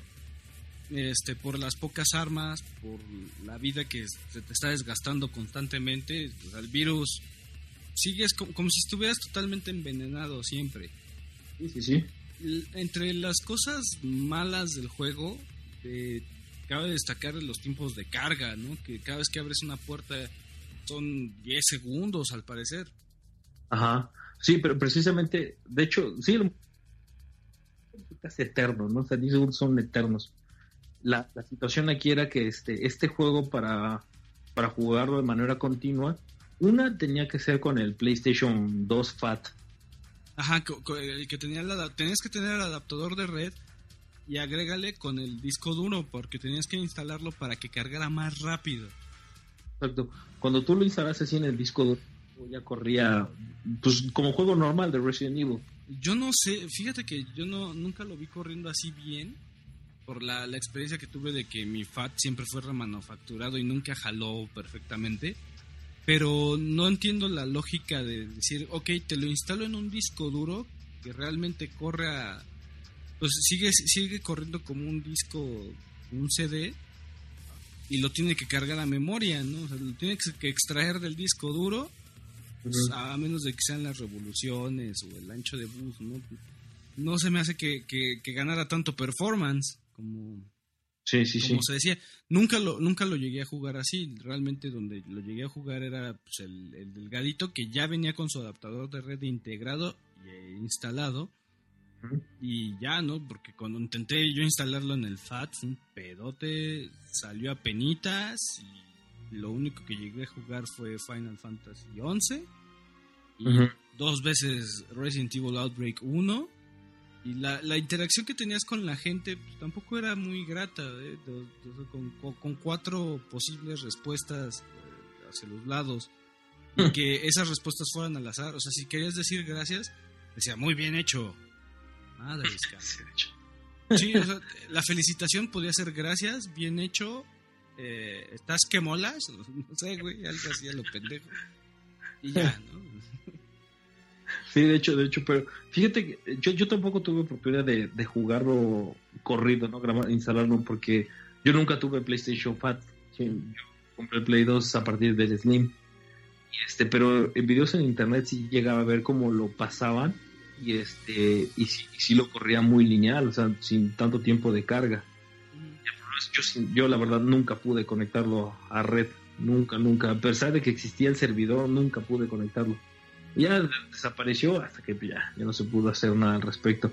Y sinceramente, o sea, me encanta, más sin embargo, para, chutármelo ahorita y, y, esperar esos 10 segundos de carga de, la, de las puertas, llega a ser un poco pesado. Llega a ser un poco cansado, y sobre todo porque cuando estás empezando un juego, a lo mejor te metes en una puerta y dices, puta, no era por aquí, era por el otro, y ahí vas de regreso otra vez, entonces otros 10 segundos de carga y otros 10 así te la pasas, entonces sí llega a ser un poco difícil jugarlo hoy, hoy, sobre todo porque pues, los tiempos de carga de los juegos cada vez es nulo, ¿no? O sea, de hecho tú ni siquiera te percatas el día de hoy en los, en los tiempos de carga de los juegos, puesto que el juego sigue. No, o, puede, ser como The Last of Us que carga, carga, carga un chingo y luego ya, órale, ya no vuelves a ver la carga. Sí, así es. Pero sí, esos, son los puntos malos de, Outbreak. La mala comunicación y, este... Es más, hasta hubiera preferido que me hubieran dado un, tipo teclado, ¿no? Como tenía los puertos USB, el, el PlayStation 2. Un teclado por ahí y chingale, ¿no? Me tocó también la, época de Metal Gear Online, el, el, original, el, de Subsistence, de, de, Metal Gear Solid 3. Y con ese no tuve problemas, ¿eh? O sea, esa era una experiencia totalmente distinta online, mucho más refinada que Outbreak. Ahora, sí, no, yo no tuve oportunidad de probarlo tampoco. Digo, eh, llegué a ser tiburón, que no eh, era las personas que mataban con puro cuchillo. Bueno, pero también ponte a pensar que Resident Evil Outbreak era como de los pioneros en juego online de PlayStation 2. Claro, claro, eran los primeros intentos de, Sony por hacer un juego en consola de online. Eh, así es. Hay que acordarnos que la, primera empresa que intentó hacer la consola online fue Dreamcast. Dreamcast, así es, ajá. Entonces, pues mira, este... Esto es por lo que... comentarios de Outbreak 2. Angelus, dudas. Pues no tanto dudas, es que pues ya los Outbreak fueron juegos que yo no experimenté en su tiempo. Y que pues era lo que platicábamos antes de iniciar, ¿no? Este fuera de fuera del aire, de que de que pues o sea, ya son juegos que digo, ahí tengo el 1, el Outbreak 1, pero aún así por más que consigas un Play 2 para jugarlos, es, ya no vas a obtener como la experiencia completa. A mí lo que sí se a mí lo que sí se me hace interesante es que yo estos juegos, los Outbreak, recuerdo que los, los, yo no los conocía hasta que creo que fue en el primer especial de horror cuando los mencionaron. Este, así nomás de pasada, pues, que, existían y todo. Me puse a averiguarle, este, se me hacía muy interesante, sobre todo la idea de, que tenías a tus personajes y que en el mundo en línea te podías convertir en zombie, o sea, te puedes infectar a tal grado que te convirtieras en, en, una, en una criatura. Ajá a mí esa idea siempre me gustó mucho, este, y como que creo que desde que jugué el 4 se me antojaba un juego que hiciera ese tipo de cosas en, el universo de Resident Evil, pues. Y me acuerdo que después de eso, al tiempo, anunciaron Operation Raccoon City. Ajá. Y que mm, al menos a mí, no sé a los, a los demás, pues que, o por ejemplo gente como ustedes que ya son más, este, muy, muy fans de, de Resident Evil, pero yo me acuerdo que cuando hicieron Operation Raccoon City, yo sí me emocioné, güey. Porque yo sí dije, no mames, van a traer esa mecánica que tanto se me antojaba, que era como esto de, las infecciones y esto. Y dije, huevo, lo van a regresar. Y como que, digo, Operation Raccoon City terminó siendo otra cosa muy distinta. Pero aún así, se me hizo padre que, o sea, siento yo pues que agarraron ese, ese elemento de gameplay de Outbreak.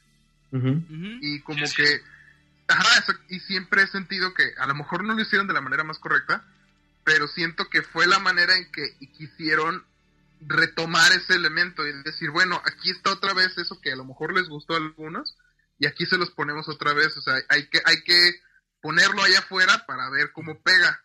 Este, creo que a lo mejor Operation Raccoon City no fue el juego correcto para, para hacer eso, ah, pero aún así, ajá. El, el, problema no, no fue tanto que el juego, ¿no? todo, todo, Operation Raccoon City tenía todo sobre la mesa para triunfar.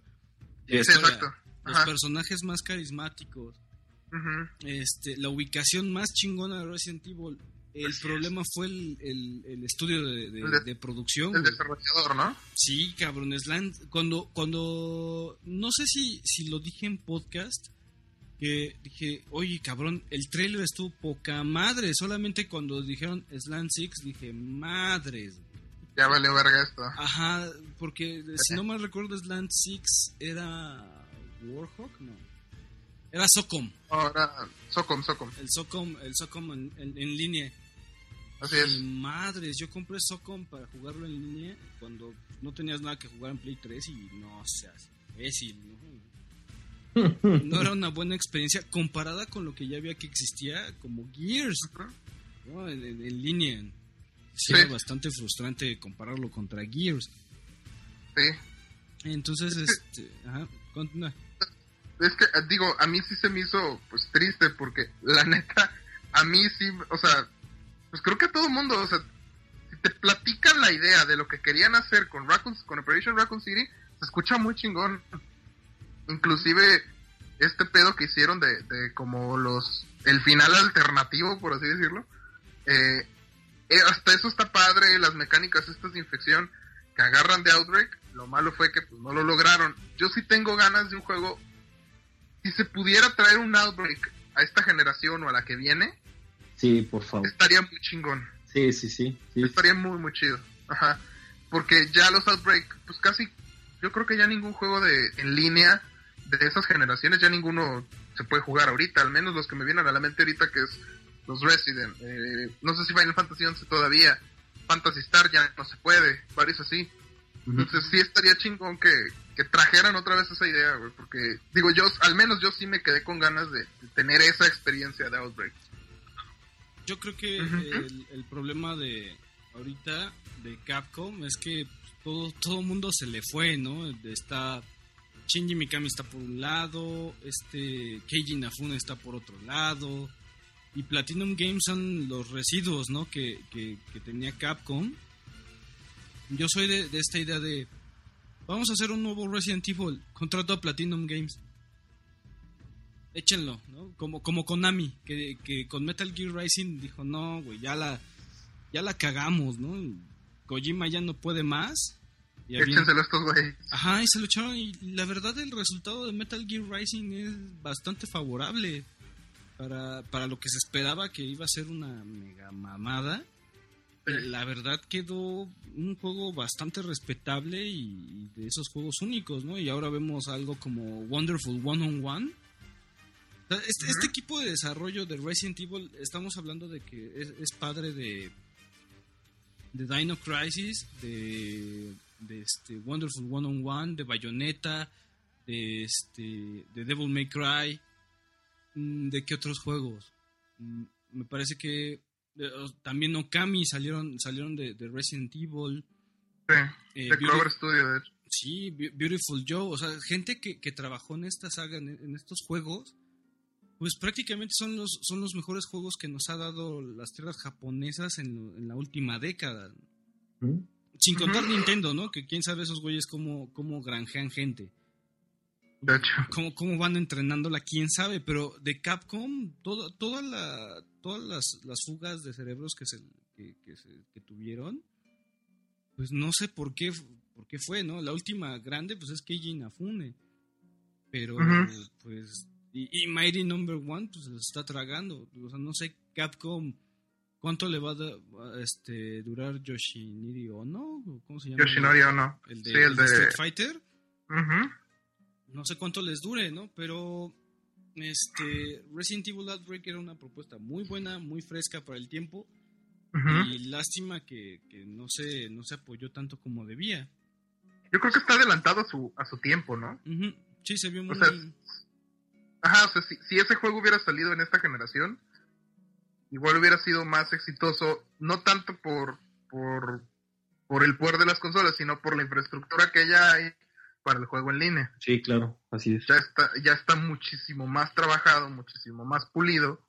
Y pues en ese entonces es lo que es lo que hacían ustedes ahorita, era un pedo, güey. Y era un pedo instalar esas madres. Y no, no, o sea, está muy cabrón. Digo, yo no tuve la experiencia con ese, pero este, con el broadband adapter del cubo, hijo de su pinche. También era un pedo. sí, era una cosa espantosa. Sí, no, era, era horrible. Entonces sí, lástima que, pues sí, se fue adelantado su tiempo, ¿no? Y ahí, y ahí está.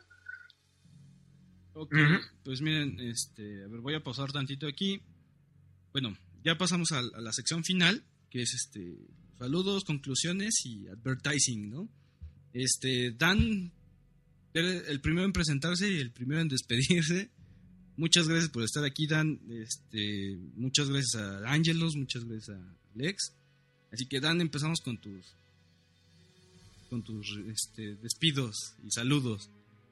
Al parecer Dan de hecho se cayó. Sí, está indispuesto, Dan. Está indispuesto. Este, pues bueno, muchas gracias por, por estar aquí a estas horas, una, la una y media de la mañana. Son tres horas de especial nada más, esta vez. No llegamos ¿No a la- Nada más son tres horas. Discúlpenos, no llegamos a las cinco y media. Es- Esta vez fueron seis juegos, pero los seis juegos no dan de historia, ¿no? Eran, más que nada son cosas técnicas. Ángelos, tus, tus conclusiones y, y saludos. No, pues nada, de, de conclusiones yo creo que las fuimos dando terminando cada juego. Eh, yo creo que ya se viene, no voy a decir que la parte buena, pero yo creo que la parte que mucha gente está esperando. Este, digo, por más que a mucha gente le gustan los, los, los primeros y todo, como que es a partir del 4 donde la, la, el alcance de Resident empieza a crecer. Eh, no tanto en la historia, sino, o sea, ajá, son más controversiales y por lo mismo más gente sabe de ellos. Entonces, creo que también mucha gente está esperando en ver, sobre todo, pues, qué piensan ex y tu abuelo de, de, de la nueva generación de... Revelations y ya, ¿no, ex? Pero bueno, se, se viene bueno. Este, y no, pues estuvo muy, muy chingón. Ya, ya hacía falta este, este especial de Resident. Ya se extrañaba. Saludos, Ujú. saludos a alguien especial, Ángelos. Pues saludos a toda la banda en general, a todos los que nos escuchan. Tengo mucho, bueno, por ahí por, por Twitter sí me tengo bastante contacto con, con, con algunos cuantos, este, que pues igual y sí sería bueno mandarles un saludo al buen Erizo y al buen Blister, que también se están ahí, este, de que a veces andan ahí, de nos, nos tienen la confianza, ¿no? De preguntarnos, este, de juegos retro, de más o menos eh, precios y así, ¿no? Hasta entrarle al desmadre con nosotros, ¿no? En, en Twitter. Sí, se pone, eh, se pone bastante bueno. Eh, también con el, el- la broma de la vaca, este blister. Hay, un- hay una imagen muy chida, estaría bueno poner en el post de, de podcast. Este, ahí te la paso al ratito. Este, pero sí, mandarle un saludo a ellos. Sí. Y pues nada, a toda la banda en general, ¿no? Para, para que no se sientan excluidos.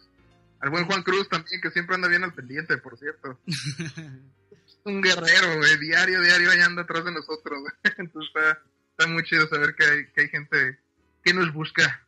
Ok, ex Japan, este, ya, ya, este, aclara de, de- de que no estás teniendo romances con Pixelandia, que simplemente te quedas atrapado en los elevadores.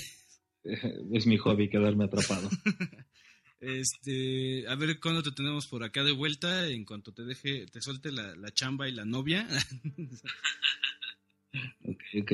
No, no, no, pero siempre presente para los especiales de terror. Este, ahí nos avisas cuándo hacemos el otro de terror, cabrón. Y este, y el de Resident, pues eh, trataremos de que no sea tanto al año. Si, si ustedes lo piden antes, pídanlo antes. Nada más este tu correo ex para que lo pidan. Porque desde ahorita ya estoy quedando que te veo en septiembre, ex, no hay pedo. y este. Y pues a ver Facebook, a través del Facebook. Si estás a través del Facebook. Este, pues trato de estar constante. este. Pues comentarios finales y, y saludos. No, pues un saludo a toda la banda de su escucha, que hace un rato que yo no andaba por estos rumbos. Gracias por escucharnos y de su. Ok, pues bueno, ya saben que yo soy el abuelo. Muchos muchos saludos a la hermana de Ubaldo que se está casando en estos momentos. Ubaldo está bailando el Noa Noa. Que bailando. No, no. Está de hecho conectado en Facebook. Sí, Ya, contesta por WhatsApp. Ajá. es lo único que quiero decir también. Un saludo que está en una, seguramente una isla tropical, en la boda de su hermana, conectado en el Facebook, respondiendo por WhatsApp. Está, eh, espero que esté viviendo la vida como Dead Island. Pero eh, al parecer creo que no, güey. Este, no baila ni el Noa Noa, ni la vida es una tómbola. No, no quiere bailar nada. Este, les quiero recordar que eh, Proyecto Tepache fue seleccionado por la Escuela de Negocios de, Comunicación, IEPS, como una idea mm, innovadora del 2013. De hecho, es el concurso de ideas innovadoras de la comunicación 2013. Eh, está, estamos compitiendo con unas cinco ideas de, más eh, gente bastante talentosa. Eh, los links están en la página de Facebook. Muy pronto, de hecho, están también en el Twitter. No le den like a, la publicación de Facebook, sino denle clic al link y ahí les dice que le den like. Está compitiendo para ganar una maestría, que en este caso sería para, el buen Remy, ¿no? Este, ha sido seleccionado y él es el que está pues ahí echándonos la mano como, como community manager de Proyecto Tepache. Y pues nada, agradecer a, la gente que siempre está ahí en Twitter, en Facebook, en, la página, gente como Pija, como Mike, mm, este, Seguba, si no me acuerdo de todos los nombres, Juan, Fernando, todos ustedes muchas gracias y este, pues ahora sí que nos seguimos viendo. Ubaldo regresa la siguiente semana o el siguiente podcast, el siguiente video. Estamos pensando hacer este de Fatal Frame 2, nos decían ahí en los comentarios de que hiciéramos algo sobre Fatal Frame 2, sí estamos en, el tintero, de, eh, eh, en específico Fatal Frame 2, para darle como una de su que está haciendo Ubaldo, pero ya conmigo, ¿no? En cuestión de, terror, con el que, les gusta cómo analizan los juegos y pues hacer ese tipo de, cosas en, video. También tenemos Dan vs. Food, que, ningún pizzero se ha, se ha querido aventar la, tarea maratónica de hacer una pizza de 54 pulgadas. su madre! 54 pulgadas de ancho y de largo. de diámetro, pues. Ajá, bueno, es cuadrada. Ah. Es cuadrada, porque no cabe. Circular no, no por más que lo, intentes, no, no, sale, no sale circular. Este, este, también estamos pensando en, este, donaciones para el seguro de vida de Dan. para un buen cardiólogo, güey. Así de una liposucción, güey, pero directamente a las venas, ¿no? Ya quítenlo. Este, viene más Dan vs. Food, viene el especial de horror en, cuanto a ex un poco. Eh, viene el especialero, eh, viene el especial de RPGs. Eh, el especial de Chrono Trigger. Así es, yo creo que, yo lo tengo como especial de RPG, pero pues ustedes que son los de RPG, si escogen Chrono Trigger, pues yo no sé nada y nada más a, escucharlos atentamente. Porque sí soy un neófito en esas cosas. Y este síganos en Twitter, el, el Twitter es arroba desucast la página es desucast.com, el correo es eh, correo arroba desucast.com o en Gmail desucast arroba gmail.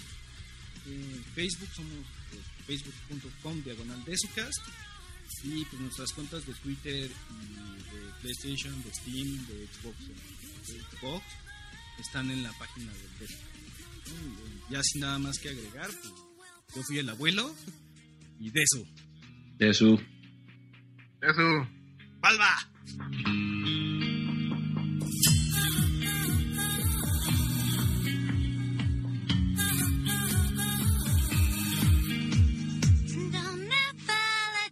turn to hate if you say I'm lying.